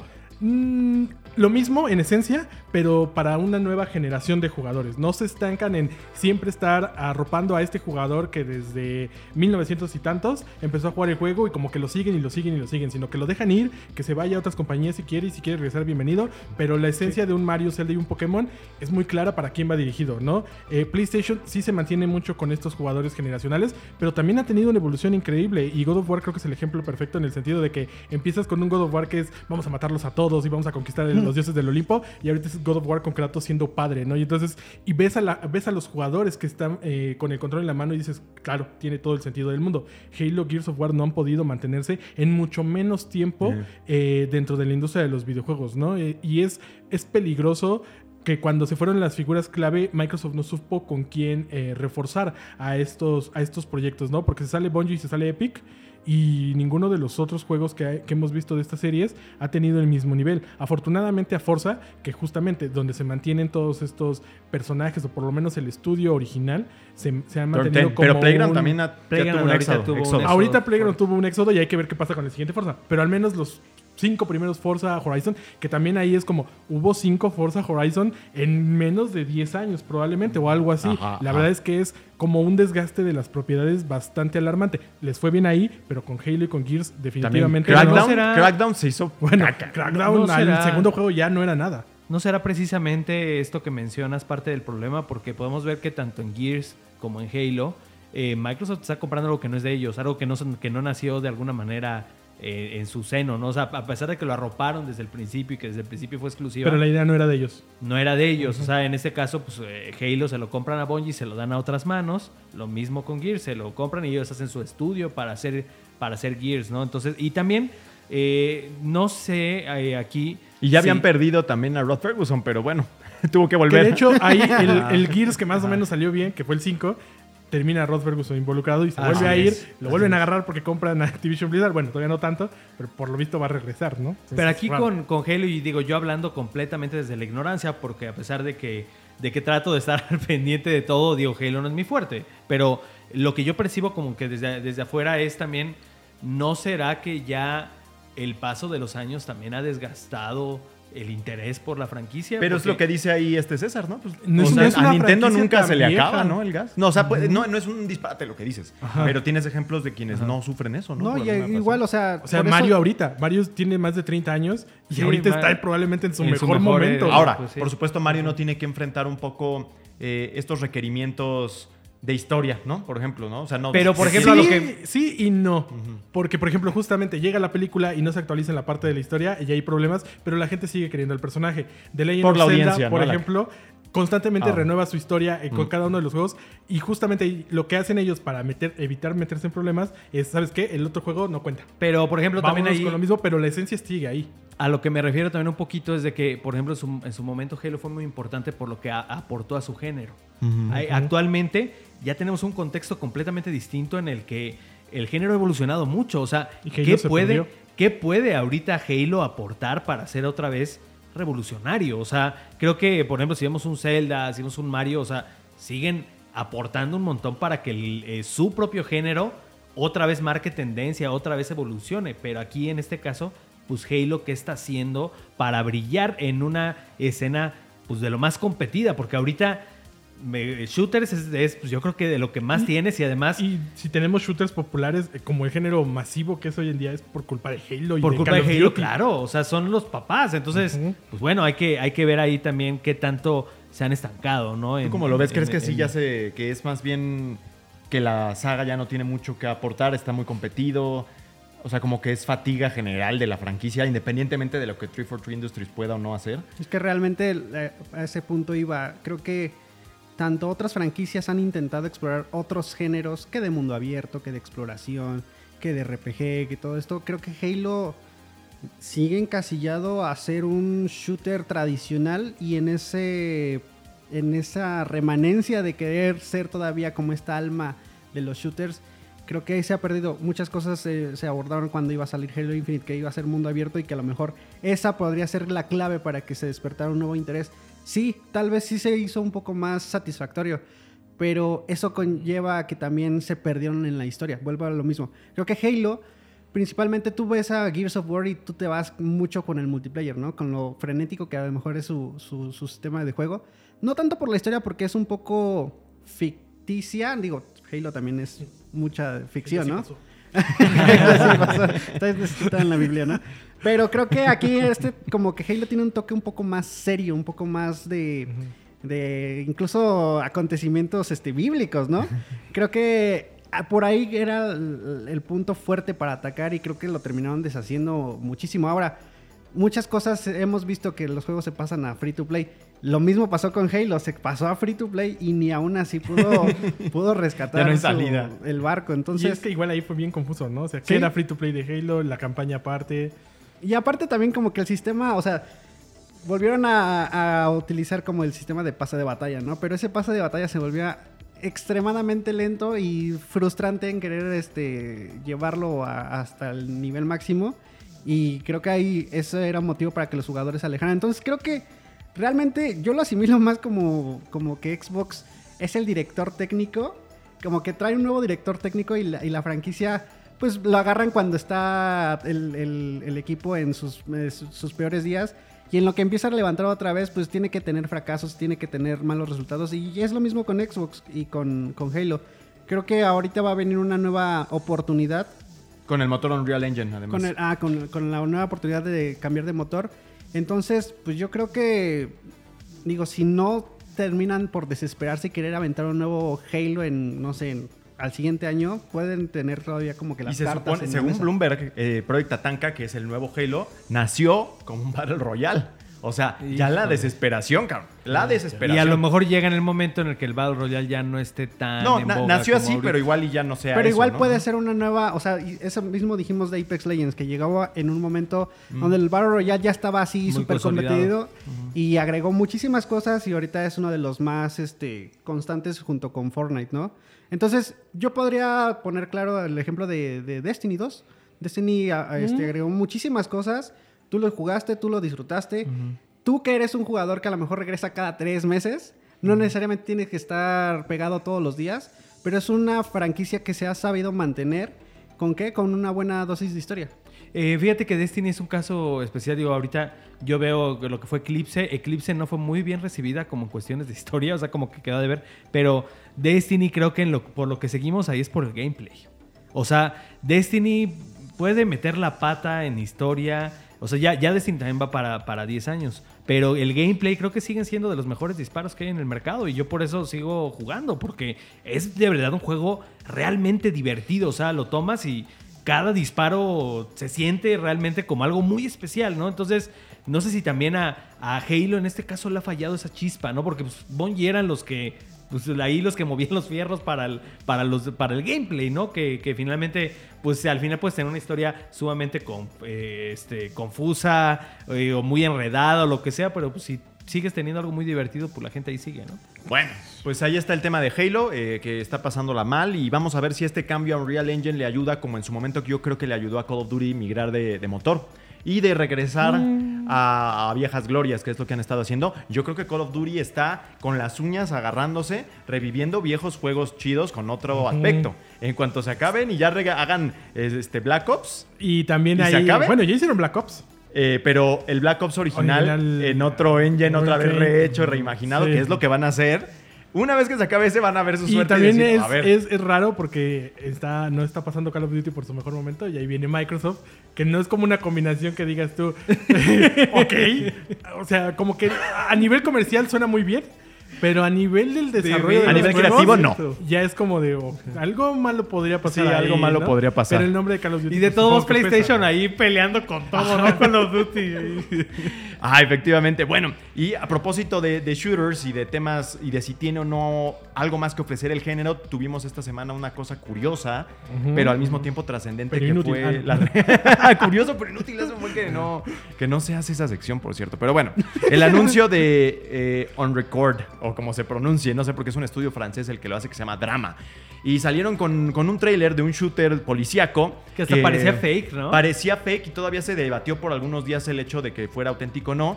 Pues es un shooter policíaco con perspectiva en primera persona, pero como de cámara de, pues de poli- Policía, ¿no? De policía De- de estas que llevan como en el chaleco y que se ve tan real que dejó a todo mundo perplejo y que parece poner de relieve el hecho de que sí, el, el FPS todavía tiene algo que ofrecer en materia, al menos de gráficos, ¿no?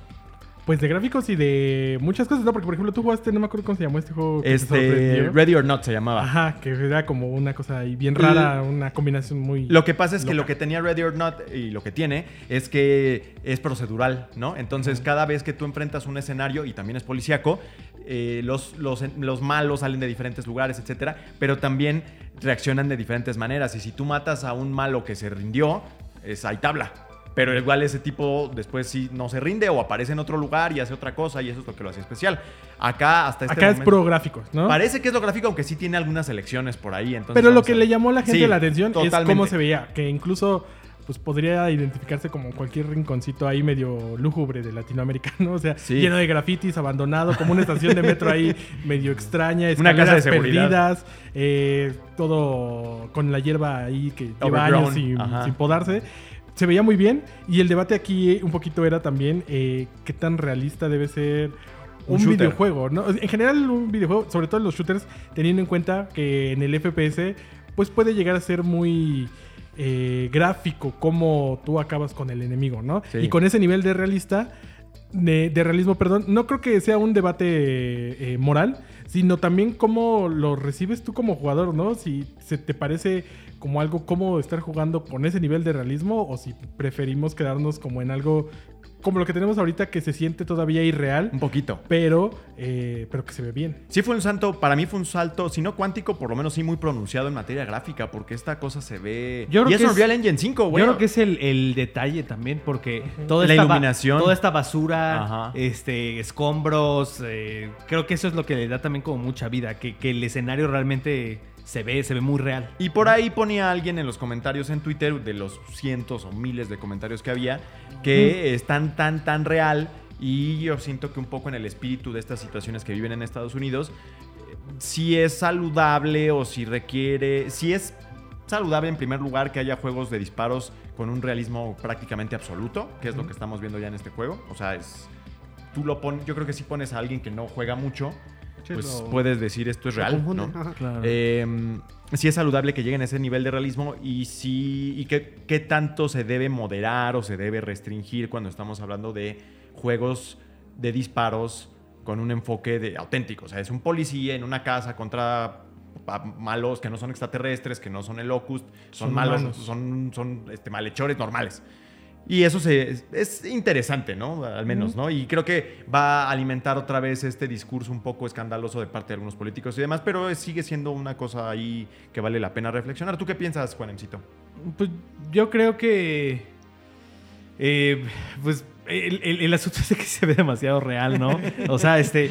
eh, pues como cualquier cosa, o sea, no porque haya películas violentas, o sea, pues es, es- es a otra vez re- responder con lo mismo, ¿no? No porque haya películas violentas, no porque haya este eh, documentales sobre asesinos que te cuentan a detalle cómo era su modus operandi, pues eso no quiere decir que tú terminando de ver el documental te conviertas también en un asesino y copies todo eso, ¿no? O sea, eh, yo creo que sigue siendo un producto de entretenimiento, entre más realismo va a ser este pues a lo mejor más atractivo para muchos sectores de, de, pues, fans de este género. A mí me, yo me preguntaría más bien si todo eso para fines de gameplay es, es lo mejor, que era lo que decíamos ahorita. O sea, qué tanto este cambio de la cámara eh, puede afectar La eh, jugabilidad. la puntería, por ejemplo, este, qué también se van a sentir los disparos. Porque no había crosshair, se ve como que dispara Al- que- aire, de Bioshock, De la ¿no? cintura. La mano Sí. está ahí siempre. Ajá. y- Ajá, entonces, pues habrá que ver. Yo, yo me preocuparía más por eso que, que por, que, que por lo otro, porque por lo otro, pues estamos asumiendo que va a ser un,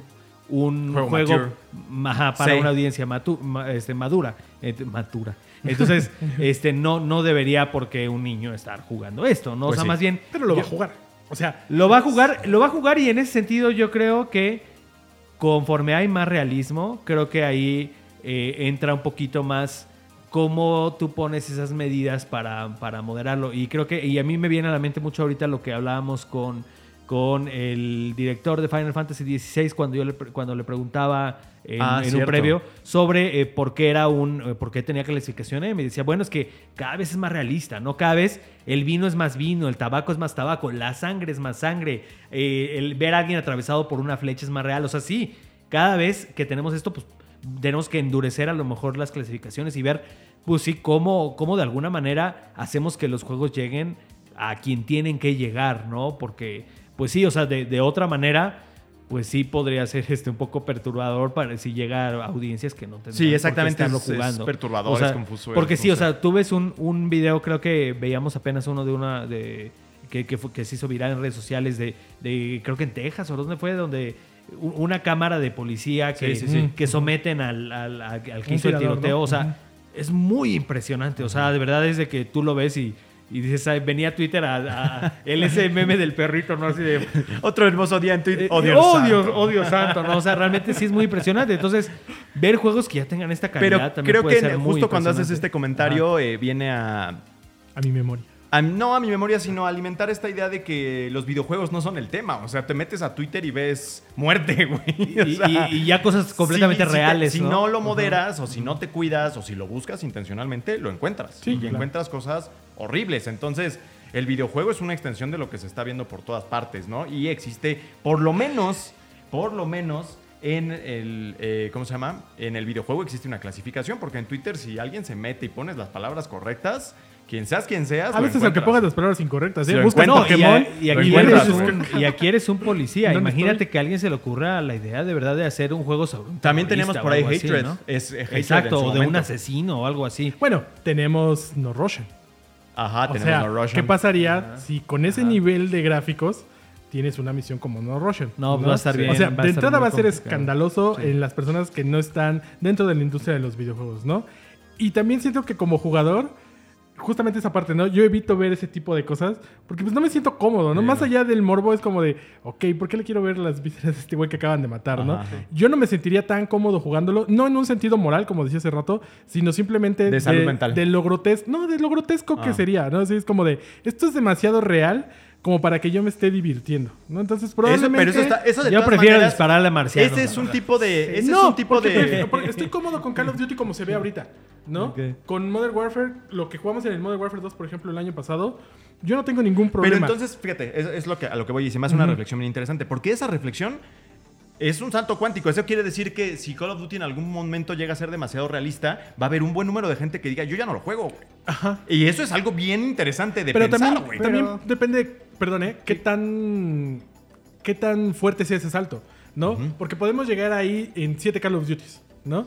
Y probablemente no lo sientas tan eh, fuerte ese cambio, porque año con año estuviste jugando un juego que eh, de manera Gradual. progresiva fue aumentando sus niveles gráficos y no sientes ese impacto. De lo que estamos jugando en este momento en 2023 a cómo se ve ese video, creo que sí hay como 4 o 5 juegos de diferencia y dices tú, ok, probablemente eso no es lo que necesito en este momento. ¿Qué ibas ¿no? a decir, Alexito? Sí, que realmente aquí deberíamos de cuestionarlos. O sea, yo por ejemplo est- están poniendo en, en- en tela de juicio que un Call of Duty se vea súper, hiper, mega real en 7 o 8 entregas este, futuras. Creo que aquí, lejos de a mí eh, espantarme, yo me quedaría más impresionado por la evolución técnica que los desarrolladores han logrado con motores gráficos, ¿no? Que creo que es un punto muy, este, muy válido para, para también este, este, aplaudir, ¿no? O sea, no es fácil hacer un juego de esa, este nivel De esa calidad. de esa calidad. Pero creo que aquí mucha... mu- mu- ah, es que cómo lo puedo eh, eh, poner en mesa. Creo que aquí la gente ha perdido también como que esa, esa barrera de sensibilidad Mm. al momento de navegar por las redes sociales y por internet. Creo que hoy en día es más fácil ver, co- ver videos cómo mataron a tal ratero o tal fácil. persona, cómo atropellaron, cómo fue el accidente El Totalmente. perrito con la cabeza. a, a- a- a tener como que esa, Ah, sí, ese no dilema, ¿no? ese, yo, por ejemplo, yo puedo ver la evolución técnica que tuvo este juego y digo, sí es muy real, pero creo que también muchas personas ahí como que empiezan a tener problemas porque no saben diferenciar entre lo real y lo ficticio. Vuelvo a lo mismo, no es porque yo le eche culpa al juego, sino que existen dos puntos donde ya no puedes este, opinar o ya no puedes decir, es que está muy bien hecho, no, porque es violento.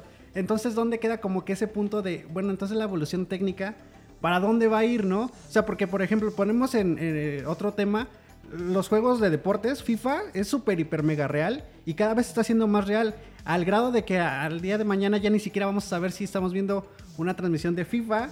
Que eso ocurre mucho en YouTube. Muchas personas se van con la idea de que están viendo el partido real cuando es una transmisión de juego. Y, Con el NBA. ¿no? Ajá. El MLB, güey. Y mucha gente no se pone también a, a criticar eso, ¿no? Porque nada más en shooters, ok, es por la violencia, pero creo que aquí nada más a enfocarnos a, a- a la violencia creo que hace como menos sentido. Ay, cabrón. No, tampoco te Ya te iba a el micrófonos.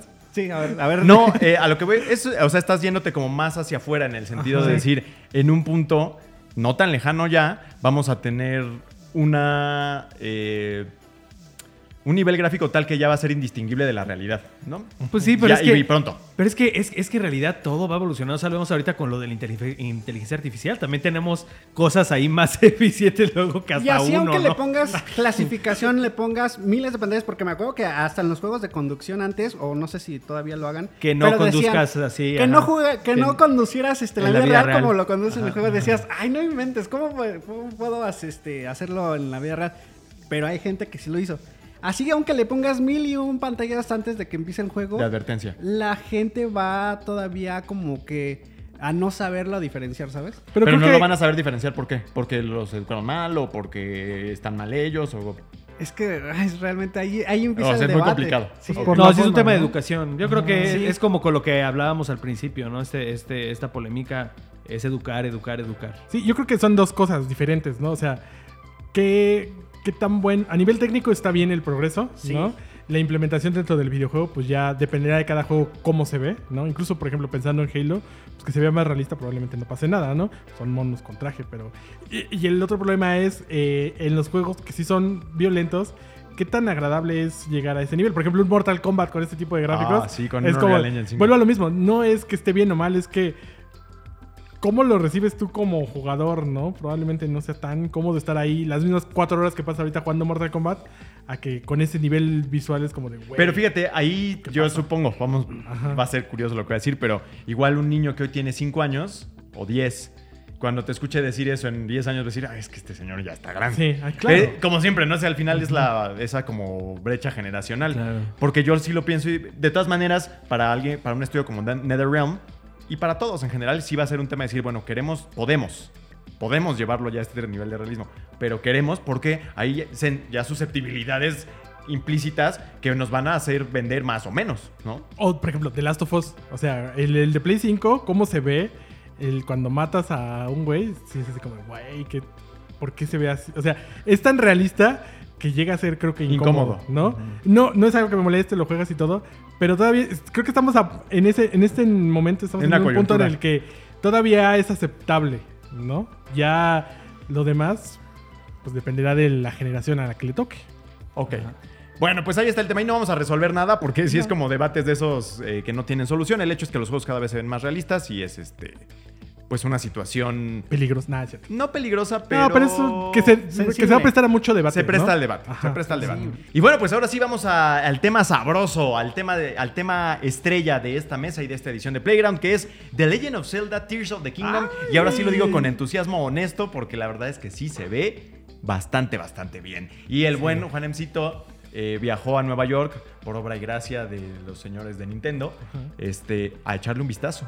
Y creo que fue algo espectacular, ¿no? Sí, la verdad es de que, este, bueno, eh, creo que mi primera así, emoción genuina fue cuando vimos esa demo que condujo Eiji Aonuma, eh, que, que estuvo muy bien, eh, que, que realmente descubrimos cuál iba a ser la vuelta de tuerca para hacer que... El giro en el culebrón. Ajá, que, que, que Zelda otra vez fuera relevante, porque creo que los temores, pues sí, o sea, muy fundamentados de que cómo vas a revolucionar algo que ya fue tan revolucionario, ¿no? Que fue, eh, y en, la en el mismo hardware, cómo vas a hacer un juego que otra vez vuelva a sorprender. Entonces, desde ahí vimos, pues, este, que, el, que ahora el, pues, el tema central es este tema de poder construir cosas, eh, de, de poder combinar cosas del entorno con tu armamento. Y la verticalidad masiva que tiene, La ¿no? verticalidad, porque tienes el plano del cielo y el plano de, de- de Irule que ya, que ya vimos, ¿no? Entonces, eh, ahora, ahora sí que ver todo esto ya, eh, pues corriendo en un Switch, edición especial de Zelda enfrente de ti, y luego poder tomar el control y, y poderlo Poder olerlo, jugar, poderlo lamer. poderlo jugar y sobre todo poder experimentar, porque es un juego mucho de experimentar y de ser creativo y de decir, a ver, esto que estoy haciendo a lo mejor nunca nadie lo ha hecho, yo voy a intentarlo. ¿Cómo son las oficinas eh, de Nintendo allá? En? Eh, pues no, no fuimos a. eh, no fue en las oficinas como Ah, tal de en Nintendo, un- fue un, en, en un edificio. Ah. Ah, Estuvo muy padre porque lo hicieron como en un. Este, Harlem, güey, en no, en, en un piso que daba hacia donde está este New, New Jersey. Ajá. Pero el paisaje está muy bonito porque estaba muy alto. Entonces era como, me imagino, no sé si a propósito, pero era por estar en las alturas, o sea, jugando Zelda, aviento, güey. Con Nos pusieron la, a investigar cómo bajar. A ver, baja. con la esa. Desde el avión lo arrojaron, güey, con su parachute y órale, a las oficinas cáigale. con esa estatua de Link que de que este espectacular entonces este muy bonito el lugar donde fue el, el Hanson y, y, este y bueno eh, contándoles así un poquito cómo fue que también tenemos un video ahí este pues, como Dedicado. más estructurado En el ajá. futuro estará hecho. Eh, A ver si podemos meter ahí, aquí, cuando estás hablando. eh, footage, estaría perfecto que... tuviéramos también un poquito de footage Y la nota también está. también tenemos la nota y vamos a tener un montón de contenido. Ahorita, desde ahorita hasta que salga Zelda va a ser va a ser Zelda por todos lados porque es un lanzamiento realmente muy importante, ¿no? Entonces, pues bueno, lo primero nos recibieron con un demo hands off, o sea que fue alguien jugando y explicándonos. Y eh, pues hicieron esta parte que vimos con ella Onuma, que hay un río. Ok, ¿cómo cruzas ese río? Vimos en, el, en, el- en la demo de hace un mes más o menos que Aonuma hace un barquito chiquito, le pone unos ventiladores y órale, ¿no? Así cruzas. Ahora mm, dijeron, bueno, ahora no solo tenemos los ventiladores, tenemos más herramientas, vamos a hacer otra cosa para, para cruzar este... ¿De este- qué va a depender qué tienes este y qué no tienes? Eh, hay cosas que te encuentras en el escenario y yo creo que los desarrolladores lo dejaron ahí a propósito pues para picar tu curiosidad. Y también tienes este otra cosa que, bueno, eh, para eso hay que poner sobre la mesa un nuevo concepto que tiene eh, Legend of Zelda Tears of the Kingdom, que son los artefactos Sonan o Sonai en inglés, que pues son una serie como de cachivaches, artilugios, motorcitos, eh, cositas que hacen funcionar tus creaciones, ¿no? Entonces, estos hay como unas máquinas expendedoras, que es literal una máquina de gachapón, que tú le avientas una monedita y te salen cosas, ¿no? Entonces tú llevas... eso- Random. Eh, Sí, random. Tú llevas eso en tu inventario y tú dices, a ver, con esto que ya traigo en mi inventario o lo que me encuentro por aquí, pues vamos a armar algo. Obviamente, si estás en el cielo y hay una y tienes que llegar a una isla lejanísima, bueno, seguramente vas a encontrar por ahí cohetes, plataformas que vencen un poquito a la gravedad, cosas así, pues para que no te quedes atrapado, ¿no? O sea, también ahí hay un diseño de juego de un diseño de niveles pues, muy interesante para que no te quedes atrapado, ¿no? Este también todos estos artefactos tienen de alguna manera límites para que no rompas el juego. y Creo que eso es eso es lo más in- impresionante que el juego de alguna manera, aunque lo rompas de esta manera, eh, sigue habiendo tolera, un montón de reglas para que no puedas este pues pasarte de la raya, ¿no? Creo que eso está muy Bueno, interesante. hasta el momento. Hasta el momento, sí, no. Porque la- no va a faltar. la gente- vencía Ganon en dos minutos, Sí. ¿no? Y La gente ahorita cohetes juega, ya. hay gente que juega Breath of the Wild ya casi como, co- co- como, si jugaras este Tears of the Kingdom, ¿no? Ya en el cielo y así por todo, lo, por cómo han podido llevar a otro Retorcer nivel un sus, poco el juego. sus reglas, ¿no? Claro. Y, y de alguna manera el juego también está hecho para que tú hagas eso, ¿no? Entonces, pues bueno, estaba esta parte del río y en vez de hacer un barquito hizo como un artefacto volador y fue así de wow. Y luego le, le aplica el retroceso, que es otra de las habilidades, y regresó el barquito al otro lado del río. Y fue así de wow, qué chido, ¿no? ¿El retroceso ya estaba en el anterior? No. No. O sea, es de- literalmente devolver en el tiempo algo. devolver en el tiempo moviste. algo, pero mientras el tiempo sigue corriendo en lo En demás. tiempo real, A, en la- el a flujo la- normal. a lo Thanos, ¿no? Ajá, entonces eso, eso está, está bien, bien chido. Y este, eh, eso fue lo primero que vimos. Y otra cosa que nos mostraron, y, pero que no jugamos como tal, fue eh, las cuevas, ¿no? Que siempre en Zelda ha habido como que cuevas, doños. Ahora tienes, ahora sí como que tienes, además de ese plano arriba, tienes ese plano hacia abajo también, porque tienes cuevas en las que te vas a poder meter y que son completamente oscuras y que tú vas a ver la manera en la que a ver cómo las iluminas. A- Hay, hay varias maneras como de hacerlo, como nosotros vimos era como que le ponían, combinaban la flecha con, con un fruto luminoso, Mm. iban creando como estos focos para ir encontrando el camino, ¿no? guay. Entonces sí fue así de wow, o sea, eh, ya, ya eh, no solo quiero verme explorando el cielo, sino también este tipo de cuevas, pues hasta dónde pueden llevar. En el primero, la ¿cómo eran los. O sea, los calabozos no, no requerían. Es que eso? no había estas cuevas completamente oscuras. O sea, Mm, no, había como grandes secciones dentro del mapa que podías recorrer normalmente, ¿no? Y los dungeons, pues eran súper iluminados porque había como una cosa que hacer específicamente. Ajá, ahí, eran ¿no? templos como muy bien contenidos, pero ahorita también ya tienes como ese plano de, de- de cueva como tal que en, que, que en Breath of the Subterráneo, Wild no hubo. Ajá. Ok. Ajá. Ajá, entonces este, nos enseñaron un poquito de eso de las cuevas y luego ya vino una demo en la que tampoco capturamos, pero que dijeron, o sea, el juego cambia tanto que fue una demo dedicada a tutorial, o sea, aprendan a familiarizarse con los controles porque hubo ahí un cambio en el esquema eh, que, a mí sí me hizo equivocarme bastante mientras jugaba, este, pero hubo, hubo un cambio en el esquema de controles y también aprendan a usar estas cuatro habilidades que fue el, la ultramano, que esa es muy parecida a Magnesis si jugaron Breath of the Wild, que es tomar algo como con magia y, y moverlo, ¿no? Eh, con Magnesis tenías, estaba limitado a cosas metálicas. Ahora imagínense Magnesis, pero que también puedes tomar Todo. barriles, puedes tomar cajas, puedes tomar de madera, puedes tomar troncos, puedes tomar pues, lo que sea prácticamente. ¿Enemigos puedes tomar? No, enemigos no. Ahí estaría no. chido. Sí. Pero, ya está, lo rompes, güey. Sí. Pero de objetos prácticamente puedes tomar todo y eh, no solo lo puedes tomar, sino que lo puedes pegar a otra cosa, ¿no? Entonces, no hay reglas de cómo, de, que solo pegan de alguna manera. No, o sea, puedes pegarlo donde en la orillita, en medio, en donde sea. O sea, como que es muy orgánica la manera de pegar las cosas. Y este y, y bueno, esa, esa es una, que es la ultramano. La otra que tienes es el retroceso, que ya hablamos ahorita, que es regresar en el tiempo. Que eso no solo sirve para, para, para, para objetos así de que, ah, bueno, lo regreso a donde estaba, sino que también a lo mejor al- algún enemigo te avienta una piedra, se la regresas y Ajá. le pega a él, ¿no? Entonces eso, eso está muy interesante. Tenemos infiltración, que es esta de que eh, puedes Atraviesas los, los atravesar. cuerpos. Creo que eso también tiene que ver con esto, es- es- esto, este plano también como medio subterráneo, que también puedas como que salir, o, o la ¿Y verticalidad. yo puedo atravesar hacia abajo, güey? No, es hacia arriba. Ah, ok.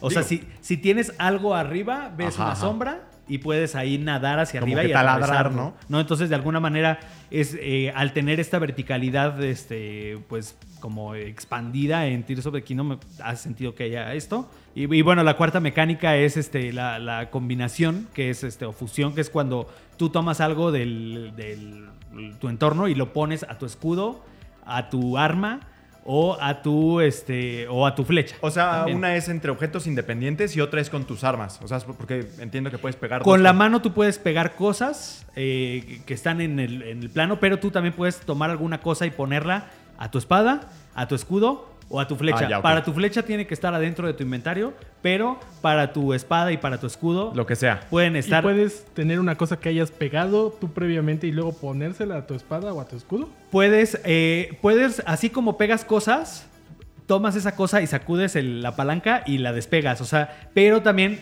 cumplen con las, con un poquito con las reglas de la física. O sea, si hay algo muy pesado, a lo mejor al momento de despegarlo, se rompe. O también recordemos que en The Legend, en The Legend of Zelda hay como resiste, hay como durabilidad de las cosas. Entonces, sí puede ser que se rompa algo cuando lo despegas. Pero yo, por ejemplo, llegó un momento en mi gameplay que agarré uno, uno de esos como planeadores y cuando se cuando ya no lo ocupaba, se lo puse a mi escudo. Yo dije, me, me puede servir para protegerme, ¿no? Y andaba ahí con mi escudo en forma del planeador, ¿no?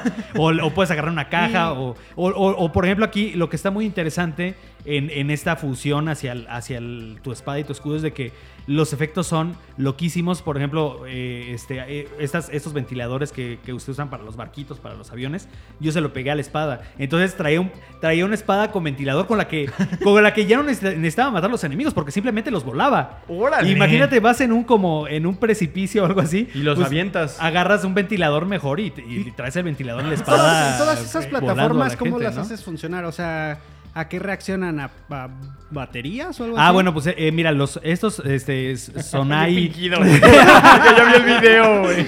¿Cómo funciona? ¿Cómo? Sí, hay, ¿Cómo hay, hay, hay una nueva como batería que, que, que no sabemos bien todavía cómo, cómo, cómo funciona, pero en, en el gameplay de Aonuma, por ejemplo, vimos que nada más tenían una y en este teníamos como cuatro. Entonces yo creo que van a funcionar como la, la resistencia de Link.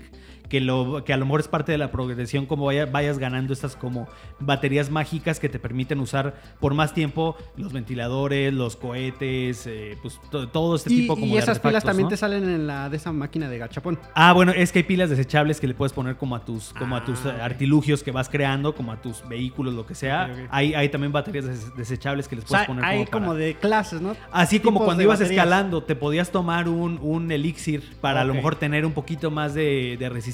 También acá a lo mejor le puedes pegar a tu, a tu avión si necesitas una, atravesar una distancia larga, le puedes poner una batería desechable, ¿no? Entonces, sí hay, Ah, hay un mientras vas montón. volando le puedes agregar más cosas.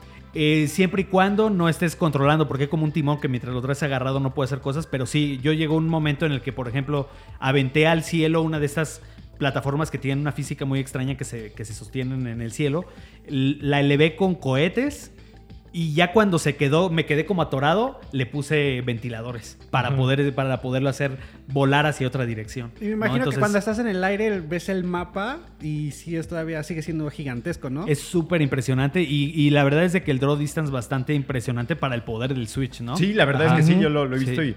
y a mí me encanta la idea de la verticalidad. El tema de la creatividad es sobresaliente, pero me pone a pensar en qué tanta paciencia voy a tener para Sí, crear las cosas, sí. ¿no?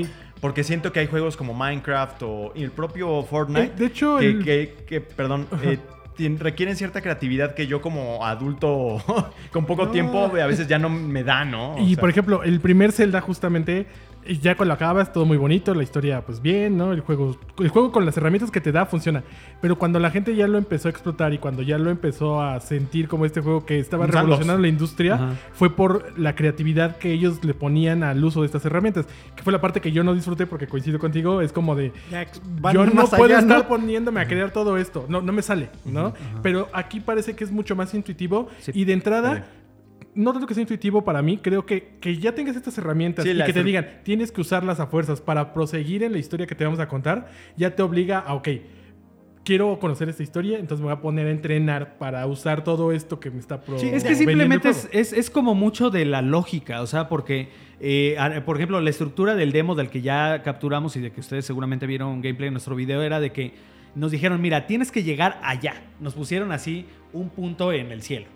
Entonces, llega allá como quieras, como puedas, ¿no? Entonces, Pues caminando. entonces, cuando ya llegas al cielo, que hay que, que te, que te enfrentas al desafío de volar, es cuando te tienes que empezar a poner creativo. Ok, aquí hay una cosa que parece un. Me encontré una cosa que parece un planeador, pues le pongo cohetes. Me encontré una cosa le que parece un avión. Le pongo ventiladores. Aquí. este, veo que esta plataforma flota. Bueno, ¿cómo aprovecho esa, esa propiedad de este material? Para, para, para yo poder llegar a ese lugar que está lejísimos, ¿no? Entonces, de alguna manera, eh, no hay, no hay este, errores. O sea, de hecho, tienes como un teletransportador que tú puedes plantar en un lugar por si la riegas, te caes. Bueno, Perfecto. reintentas, ¿no? Sí, de hecho, pregunté que si había como que un límite en la construcción que pues, todavía no, no algo que sepan, ¿no? O sea, yo creo que pues sí va a haber a lo mejor. o sea, lo que me gusta es que hay ejemplo, si reglas. puedo volar ¿no? con el cohete, puedo salirme de ir del planeta y irme, güey. No, porque, no, porque el cohete eh, se quema.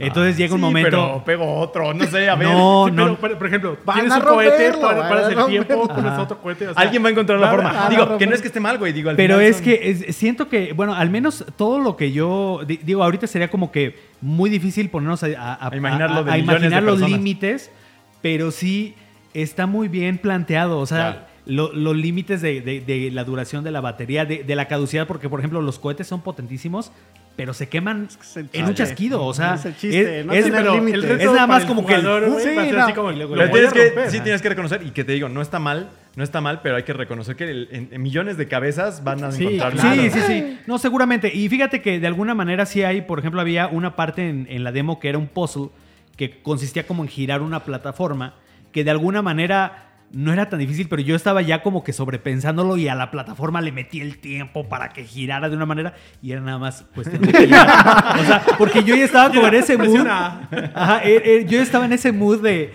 de, ok, tengo que ser ultra creativo para resolver esto, ¿no? Pero, pero, me- pero quien me estaba dando la demo eh, me dijo, pues es que está bien porque realmente no hay una manera aquí de resolver las cosas. O sea, de alguna manera Nintendo como que, o sea, los diseñadores de juego te dejaron como que un camino que va a ser la forma como Fácil. que la mayoría va a tomar porque es... Y eso es lo que a mí me entusiasma de que no me voy A perder también, en la creatividad. Sí, porque por ejemplo. Minecraft a mí, por ejemplo, nunca me satisfizo porque el tema era.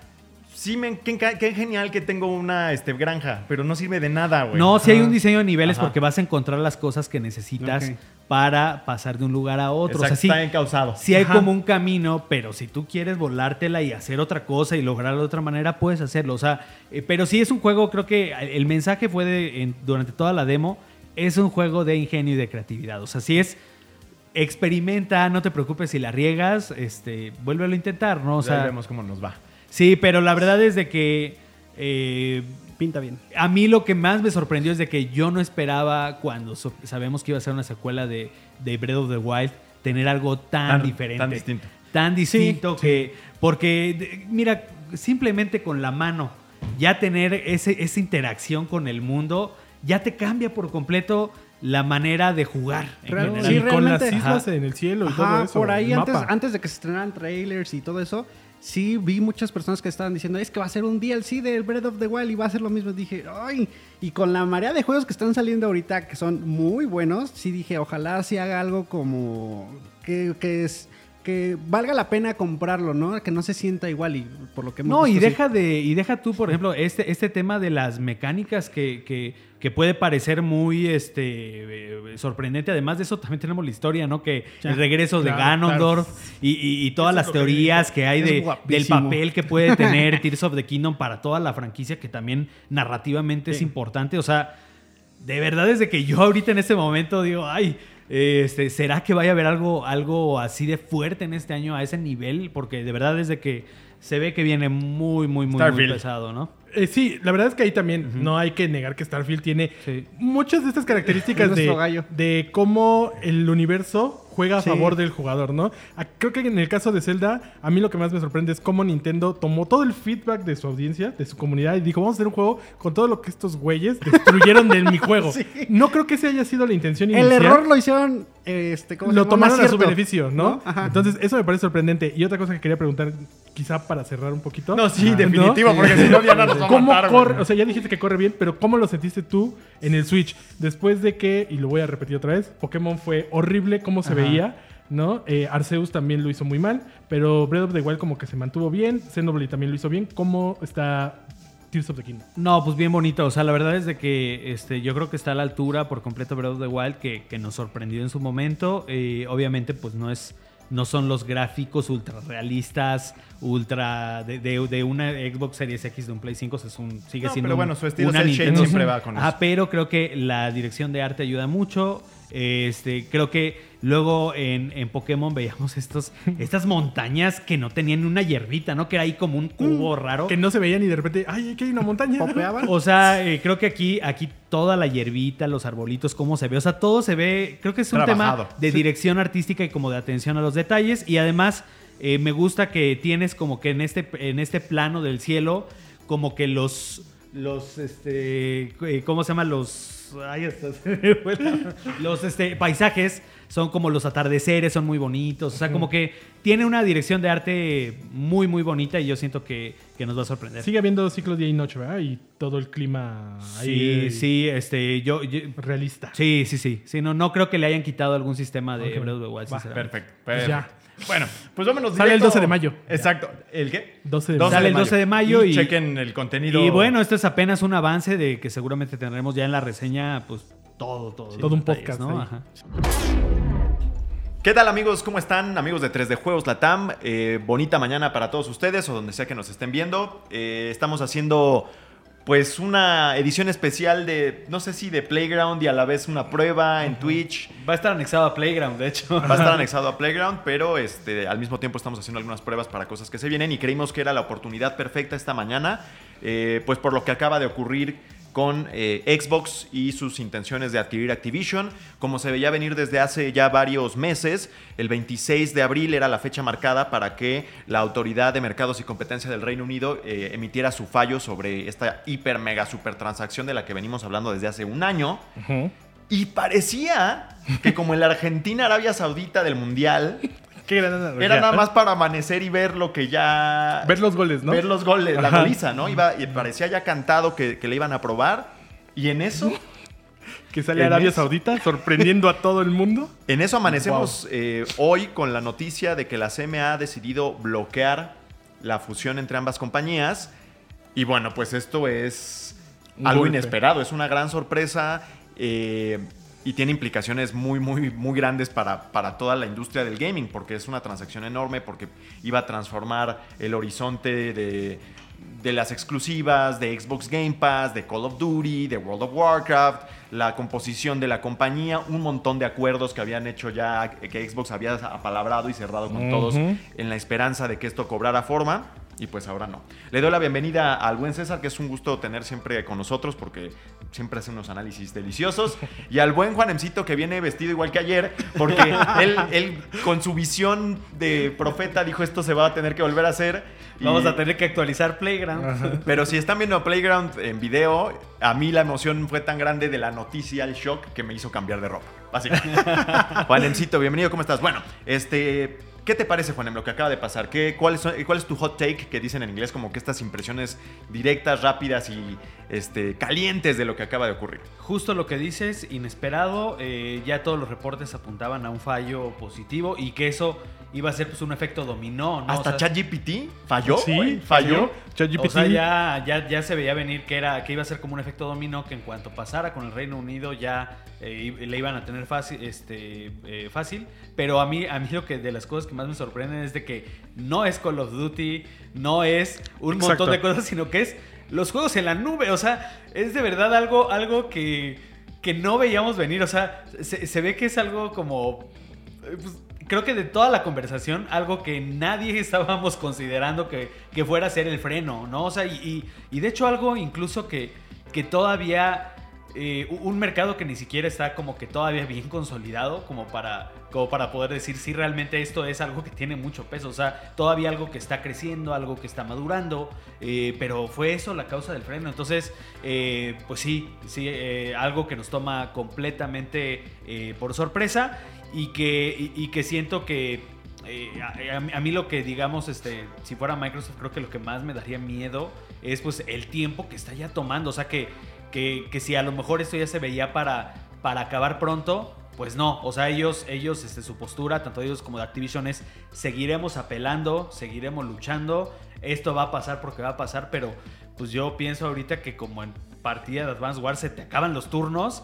Y ya por se te acaba ya los turnos y por eso pues ya a lo mejor este pues resistió ahí este esta compra y a lo mejor por eso pues en una de esas sí se llega a caer. O sea, yo creo que independientemente de todo lo que ha pasado, tenemos como que mucho la seguridad de que va a terminar pasando, pero creo que ya hoy sí nos nos siembra la duda de irá a pasar después Sí, de todo esto. eh, bueno, le quiero dar la palabra aquí a, a Cesarito. Este deja un poco vacíos estos acuerdos que ya habían hecho. Acotar, hace cuestión de 3, 4 semanas o más, la CMA, eh, CMA había dicho, ¿saben qué? Es que sí creo que va a afectar. Va a afectar a la industria en general. Después Microsoft protesta y después sale la CMA y dice, ¿sabes qué? Igual y no va a afectar tanto. Lo único que nos preocupa es el juego en la nube. Y Xbox dijo, Está bien, nos, estamos de acuerdo con tu postura y por el juego en la nube ni te preocupes. Cerramos acuerdo con Nvidia, cerramos acuerdo con tal y tal. Ahora resulta que efectivamente este segmento que apenas va creciendo y donde Xbox ya tiene ventaja, esa ventaja le juega en contra porque lo que dice la CMA es,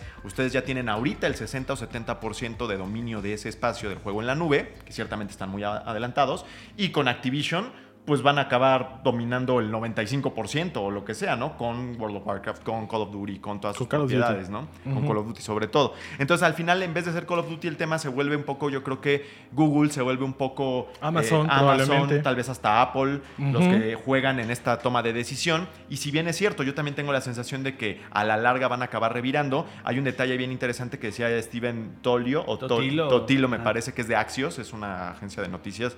eh, que nadie ha ganado una Apelación. apelación en el Reino Unido cuando se trata de fallos del corte de arbitraje de regulación. Entonces, pues va a estar difícil. Sí, creo que aquí lo hemos hablado muchas veces en el podcast.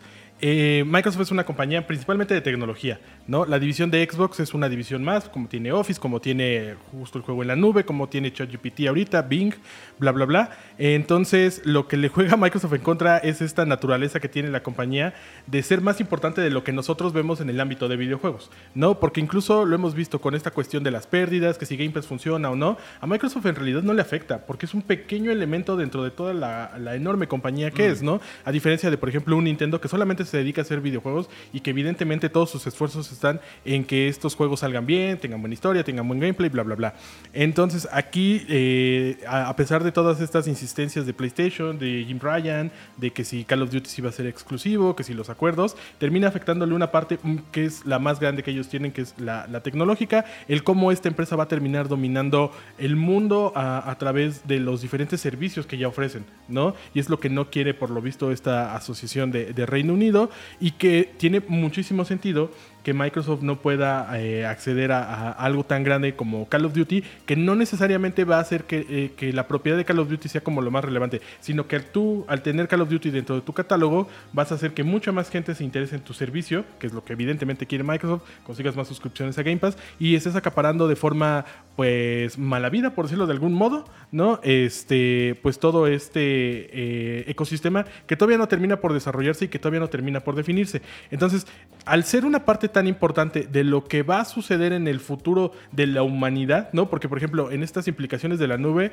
está por completo todo lo de ChatGPT, La ¿no? inteligencia artificial. Que la inteligencia artificial funciona a través de la nube de Microsoft. Y Microsoft incluso es tan grande que los servicios de PlayStation hace unos cuantos años, no me acuerdo cuántos, eh, se asociaron con Microsoft para ofrecer mejores beneficios verdad. para, para PlayStation, ¿no? Entonces, no va a haber mucha forma en ese sentido de que Microsoft justamente logre eh, acaparar Activision cuando el elemento de la nube esté como tomando más fuerza, ¿no? Y yo creo que si en algún momento llegan a aceptar la compra, va a pasar como lo que ocurrió con Disney y Fox, ¿no? Que una parte, no sabemos cuál todavía, pero una parte de este Activision Blizzard no va a llegar con Microsoft. ¿No? Ahí tienen que, van a, van a intentar hacer todas las regulaciones posibles, van a intentar hacer los acuerdos para acomodar que la compra no sea completa, no sea todo este monstruo que es Activision Blizzard en este momento y que Microsoft tenga ciertas restricciones para, ¿cómo se llama?, ofrecer estos juegos dentro de su servicio, ¿no? Yo creo que es ahí donde más le va a afectar y probablemente ahí sí sea el punto clave en el que Microsoft diga, ¿sabes qué?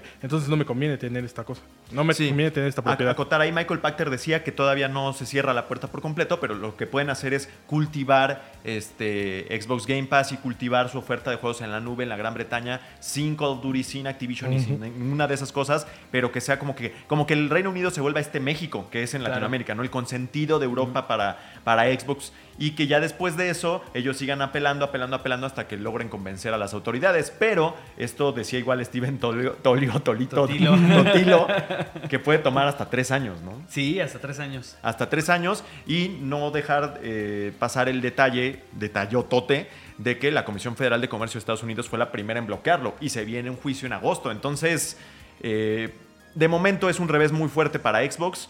Eh, no sé si llamarlo victoria para PlayStation, pero yo creo que Jim Ryan tampoco está como que muy triste. No, Eh, debe ser uno de los más felices. ya, sa- ya salió por ahí eh, este Bobby Kotick y me parece que el presidente de, de Xbox, que no es Satya, de Microsoft, que no es Satya Nadella ni... el No, que es no, como es el abogado, este- ¿no? Sí, Ajá. creo que es Tom Warren. sí. Tom no, Warren, no, no es Tom Tom Warren. Warren, ¿no? Ahorita te lo ahorita No, lo Tom reviso. Warren es el, re- el- es el, el- el periodista. periodista. Este, a decir que bueno, van a apelar, ¿no? Y que Ajá. ellos siguen muy comprometidos con, con la compra, pero que van a apelar la decisión y que están decepcionados y que, y que todo está muy mal y que es una mala decisión para la humanidad, no sé qué. Y bueno, pues así va a seguir el asunto. El hecho es que hoy amanecemos con esta noticia. Y pues a ver qué pasa. O sea, va, va para largo. Eso sí. Sí. que parece cierto. Y creo que aquí el, el problema principal para Microsoft es de que todo este tiempo extra es dinero. Eh. O sea, Eh, yo creo que el dinero y el tiempo sea un problema para Microsoft. tienen profundos. ¿no? tienen bolsillos profundos, pero son miles de millones de dólares que siguen que se, que se siguen cayendo, ¿no? Yo creo que ellos no Brad veían que se alargara Brad tanto. Smith. Así es, así es. Sí, y nada más hay que acotar lo que dijeron por ahí, este, pues en concreto, no, así de Kotick es por un lado, pero lo que había dicho una especie de mesa de análisis independiente que tenía la CMA y que había abocado al estudio de este, de este asunto y dijo que si bien Microsoft había contribuido muy respetuosamente y muy bien a toda su investigación, aquí está, Microsoft colaboró constructivamente con nosotros para intentar abordar estos problemas y estamos agradecidos por ello, pero sus propuestas no fueron efectivas para remediar nuestras preocupaciones y habrían reemplazado la competencia con una regulación ineficaz en un mercado nuevo y dinámico, que es el de la El nube. de la nube. ¿Y qué decía por ahí este Bobby Kotick entonces? Sí, eh, él, él está confiado como en la empresa. Eh, digo, eh, entre todo, creo que es- es- estos últimos reuniones son lo, lo que me llama la atención. Dice, lo que me da confianza es que somos una de las compañías más fuertes de la industria, siempre en busca de crecer y de hacer más fuerte nuestra IP. Haré todo lo que pueda hacer personalmente para defender nuestro caso y ayudar a los reguladores a entender las dinámicas de competencia que vivimos en nuestra industria. Es increíble que después de todo lo que pasó con Blizzard y Activision en 2019-2020, él siga teniendo como esa fuerza de promover esta venta cuando él debería estar callado y en un rincón, ¿no? Sí, Pero bueno, pero bueno, y a él le conviene también porque Claro, creo que se se lleva va a unas jubilar. bonificaciones y no sé qué, que por ahí el Congreso de Estados Unidos Estaba preocupado Bernie de que, lo, Sanders y de que otros lo protegían. de ¿no? que lo estaban Ajá. protegiendo, como que había sido de tú nos lo vendes y nosotros te ayudamos a que salgas por la puerta grande, ¿no? Entonces, pues bueno, pues ahí está, creo que no... Eh, eh, Antes de Sí, que no, nos vayamos, adelante. falta ver la reacción de todas estas compañías que ya tenían un acuerdo previo con Microsoft, que probablemente ya no les guste toda la estar razón. Tan cercanas a esta decisión, ¿no? Eh, estaba ahí Nvidia, estaba ¿Nintendo? Ninte- no tanto Nintendo porque el acuerdo con Ah, bueno, Nintendo no dices de la nube nada más. Ah, ok, sí. Aunque bueno, era sí, era muy probable que si íbamos a ver los nuevos Call of Duty en Nintendo Switch, por ejemplo, iban a correr a través de la nube, ¿no? Pero estaba Nvidia y había otro par de servicios que no recuerdo ahorita el nombre, que eran completamente cosas de la nube. A ver si ellos siguen manteniendo esta alianza con Microsoft después de este primer como veredicto, ¿no? Sí, de- Porque eh, pues probablemente a nivel comercial no les convenga estar dentro de esta conversación cuando ya recibieron la primera negativa. Pues sí, y a ver... y sí. ahora también, eh, digo, no sé qué tanto pueda pasar esto por temas legales, pero eh, quién sabe ahorita también qué tanto Xbox haga alianzas eh, pues comerciales con Activision todavía como dos entes separados. Ahorita, por ejemplo, vemos que eh, Diablo se está promocionando mucho en, en Xbox. De hecho, hay hasta, hasta un bundle de Diablo con Xbox. Pues quién sabe si, si eh, digamos, ahorita que caduque ya el- este acuerdo que tiene PlayStation para promover Call of Duty cada año, que hasta los eventos están brandeados de PlayStation. Quién sabe si Microsoft de alguna manera en lo que se concreta, si pasan otros dos, tres años, haga estos acuerdos como de marketing como para que ya ir acostumbrando a la audiencia que pues sí, esto va a ser mío, ¿no? O sea, Que también hay otro, por ahí otro asunto, es que si no se- se- nos extenderemos mucho, pero No, no, también no, estaba la posibilidad de que eh, Microsoft y Activision cerraran el acuerdo sin la bendición de nadie. Pero ahí, ¿qué pasa? Eso es lo interesante, ahí es donde nos falta un poco el expertise en materia de arbitraje Legal. y demás, para saber qué es lo que ocurre si Porque ellos es se que van por no vía. podrían hacerlo. El- mi referente más inmediato es lo de Disney y, y Fox, ¿no? Ellos, eh, e- ellos tenían como una relación muy similar en el sentido de que cuando se anunció la compra, eh, Fox empezó a hacer planes ya previendo que Disney los iba a adquirir, empezaron a cancelar películas, proyectos, bla, bla, bla. Por ejemplo, ahí Dark Phoenix fue como una de las películas mucho más afectadas. Pero en realidad eh, no podían hacer grandes cosas, ¿no? Porque no era como que pudieran saltarse al gobierno de los Estados Unidos, que en ese momento era el que más estaba ahí metido en la cuestión del monopolio, sobre todo por el lado de los deportes y que no podían tener Fox Sports eh, y ESPN. Y no podían como que tener actividades normales, ¿no? O sea, no es como que dijeran, bueno, vamos a, ya lo compramos, no me importa lo demás, y voy a sacar a los X-Men en el MCU. No, o sea, sí tenía que haber un proceso y había muchas regulaciones y muchas cuestiones que ellos no podían simplemente saltarse, ¿no? Y en este caso, en caso de que suceda, no veo la forma en que ellos de repente digan, ¿saben que ya los compramos y ahí va Game Pass, eh, todos los Call of Duty, ¿no? Me parecería que, pues entonces, ¿de, De qué hecho, sirve tanto tiempo, error, ¿no? ¿no? O sea, si metes les perjudicaría muchísimo, ¿no? Sí, sí, sí. Que incluso es lo que estaba comentando Juanem.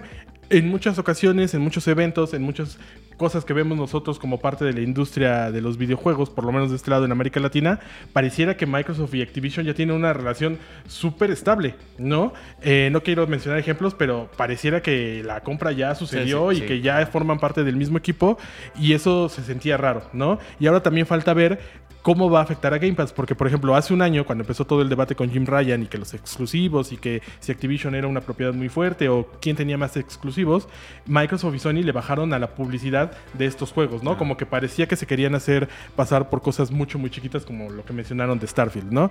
Ahora viene, ahora que la nube es como el centro de la atención de esto, ¿qué va a pasar con Game Pass? ¿No? Porque parecía que justamente lo que hablábamos hace unos meses de que se acababa la promoción de Game Pass por un dólar, respondía a que Microsoft iba, estaba acercándose a tener un catálogo mucho más fuerte que ya no iban a regalarle, entre comillas, a la gente, ¿no? Y ya iban a empezar a cobrarlo la como, otra como compañía, se debía, estoy ¿no? viendo ahorita, y es una compañía que se llama Boosteroid. Es una de, es Nvidia, las de- Boosteroid ok. y alguna Y otra. alguna pero me otra, ahorita el aviso. Ellos fueron de los que cerraron trato ahí y ahora, ahora eh, ¿Qué va a dicen- pasar con dicen ellos, que no? se oponen a la, o sea, que rechazan la decisión de la CEP. Sí, claro. Empiezan a, empieza a haber mucho más controversia dentro de la industria. Pero falta ver qué va a pasar con Game Pass, ¿no? Entonces supongo que la promoción de Game Pass, que ahorita es el elemento central de Microsoft, probablemente se pueda ver reducida para que no se sienta como este impacto en que en realidad sí es muy, muy relevante. Entonces va a haber muchísimos cambios a partir de ahora. Yo creo que esto no se va a detener hasta que Microsoft se rinda. Él es, el, él es el único que va a ponerle pausa, porque tiene dinero y tiene tiempo para que esto suceda.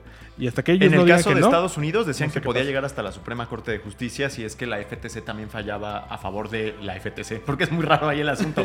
la FTC es, la, es, es juez, y, es juez y parte. Ajá. Es juez y parte. Está raro, que es algo que Microsoft de hecho cuestionó cuando se presentó la demanda, ¿no? Pero si pasara eso, Microsoft puede apelar y lo puede llevar a la Suprema Corte de Justicia de Estados Unidos. O sea, pero... uf, quién sabe No, cuánto y, tiempo. y- y- y también yo creo que aquí, este, en toda esta destapadera de la cloaca, algo que no estamos considerando es también eh, pues PlayStation que tanto se sigue quemando, ¿no? Porque también ahorita está medio calientito el tema de que salió por ahí los acuerdos de exclusividad, por ejemplo, con Square Enix, Mm. que están medio escandalosos ahí de, de tú, o sea, tú puedes salir en otras plataformas, pero no en Xbox, ¿no? Este, y ahorita lo vemos, o sea, este- este año, Final. ahorita Final Fantasy Pixel Remaster, Final Fantasy XVI, Forspoken, o sea, ahorita, pues...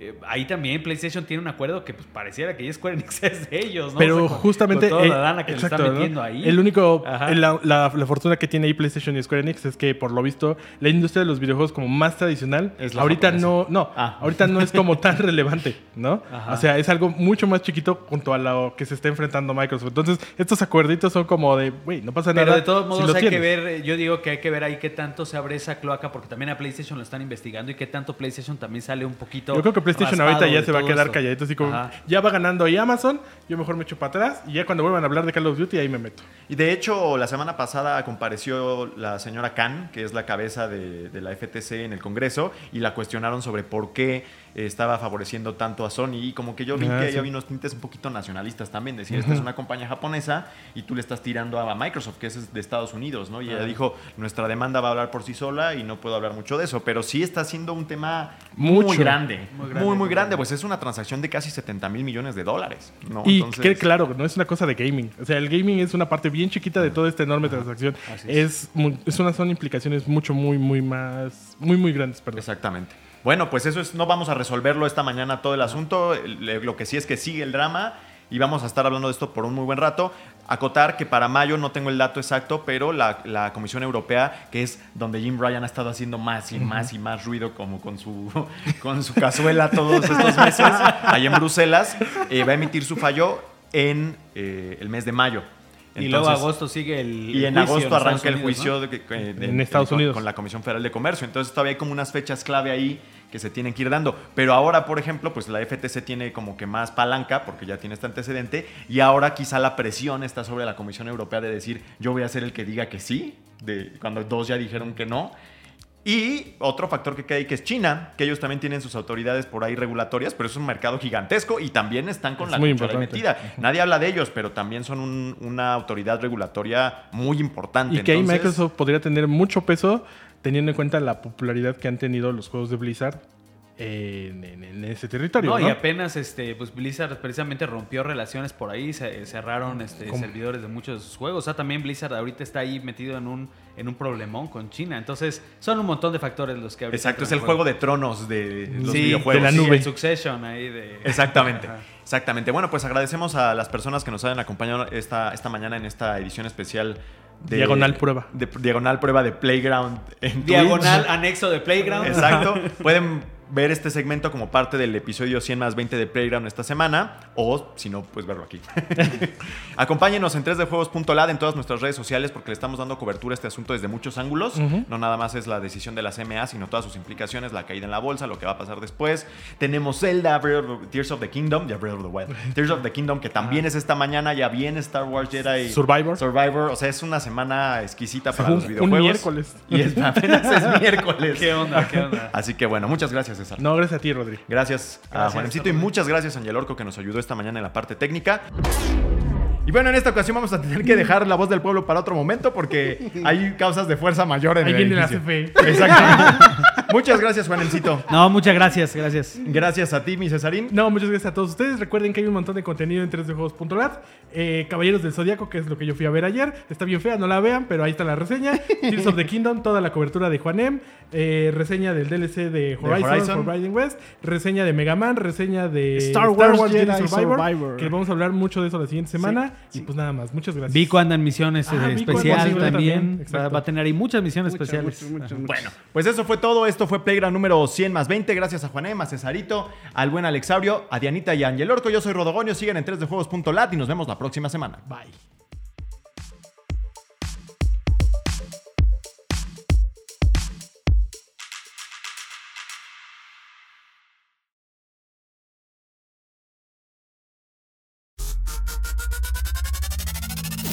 Esto fue Playground, el podcast oficial de 3D Juegos Latam.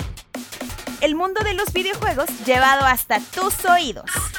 Nos escuchamos la próxima ocasión. Mientras tanto, disfruta tus partidas y juega responsablemente.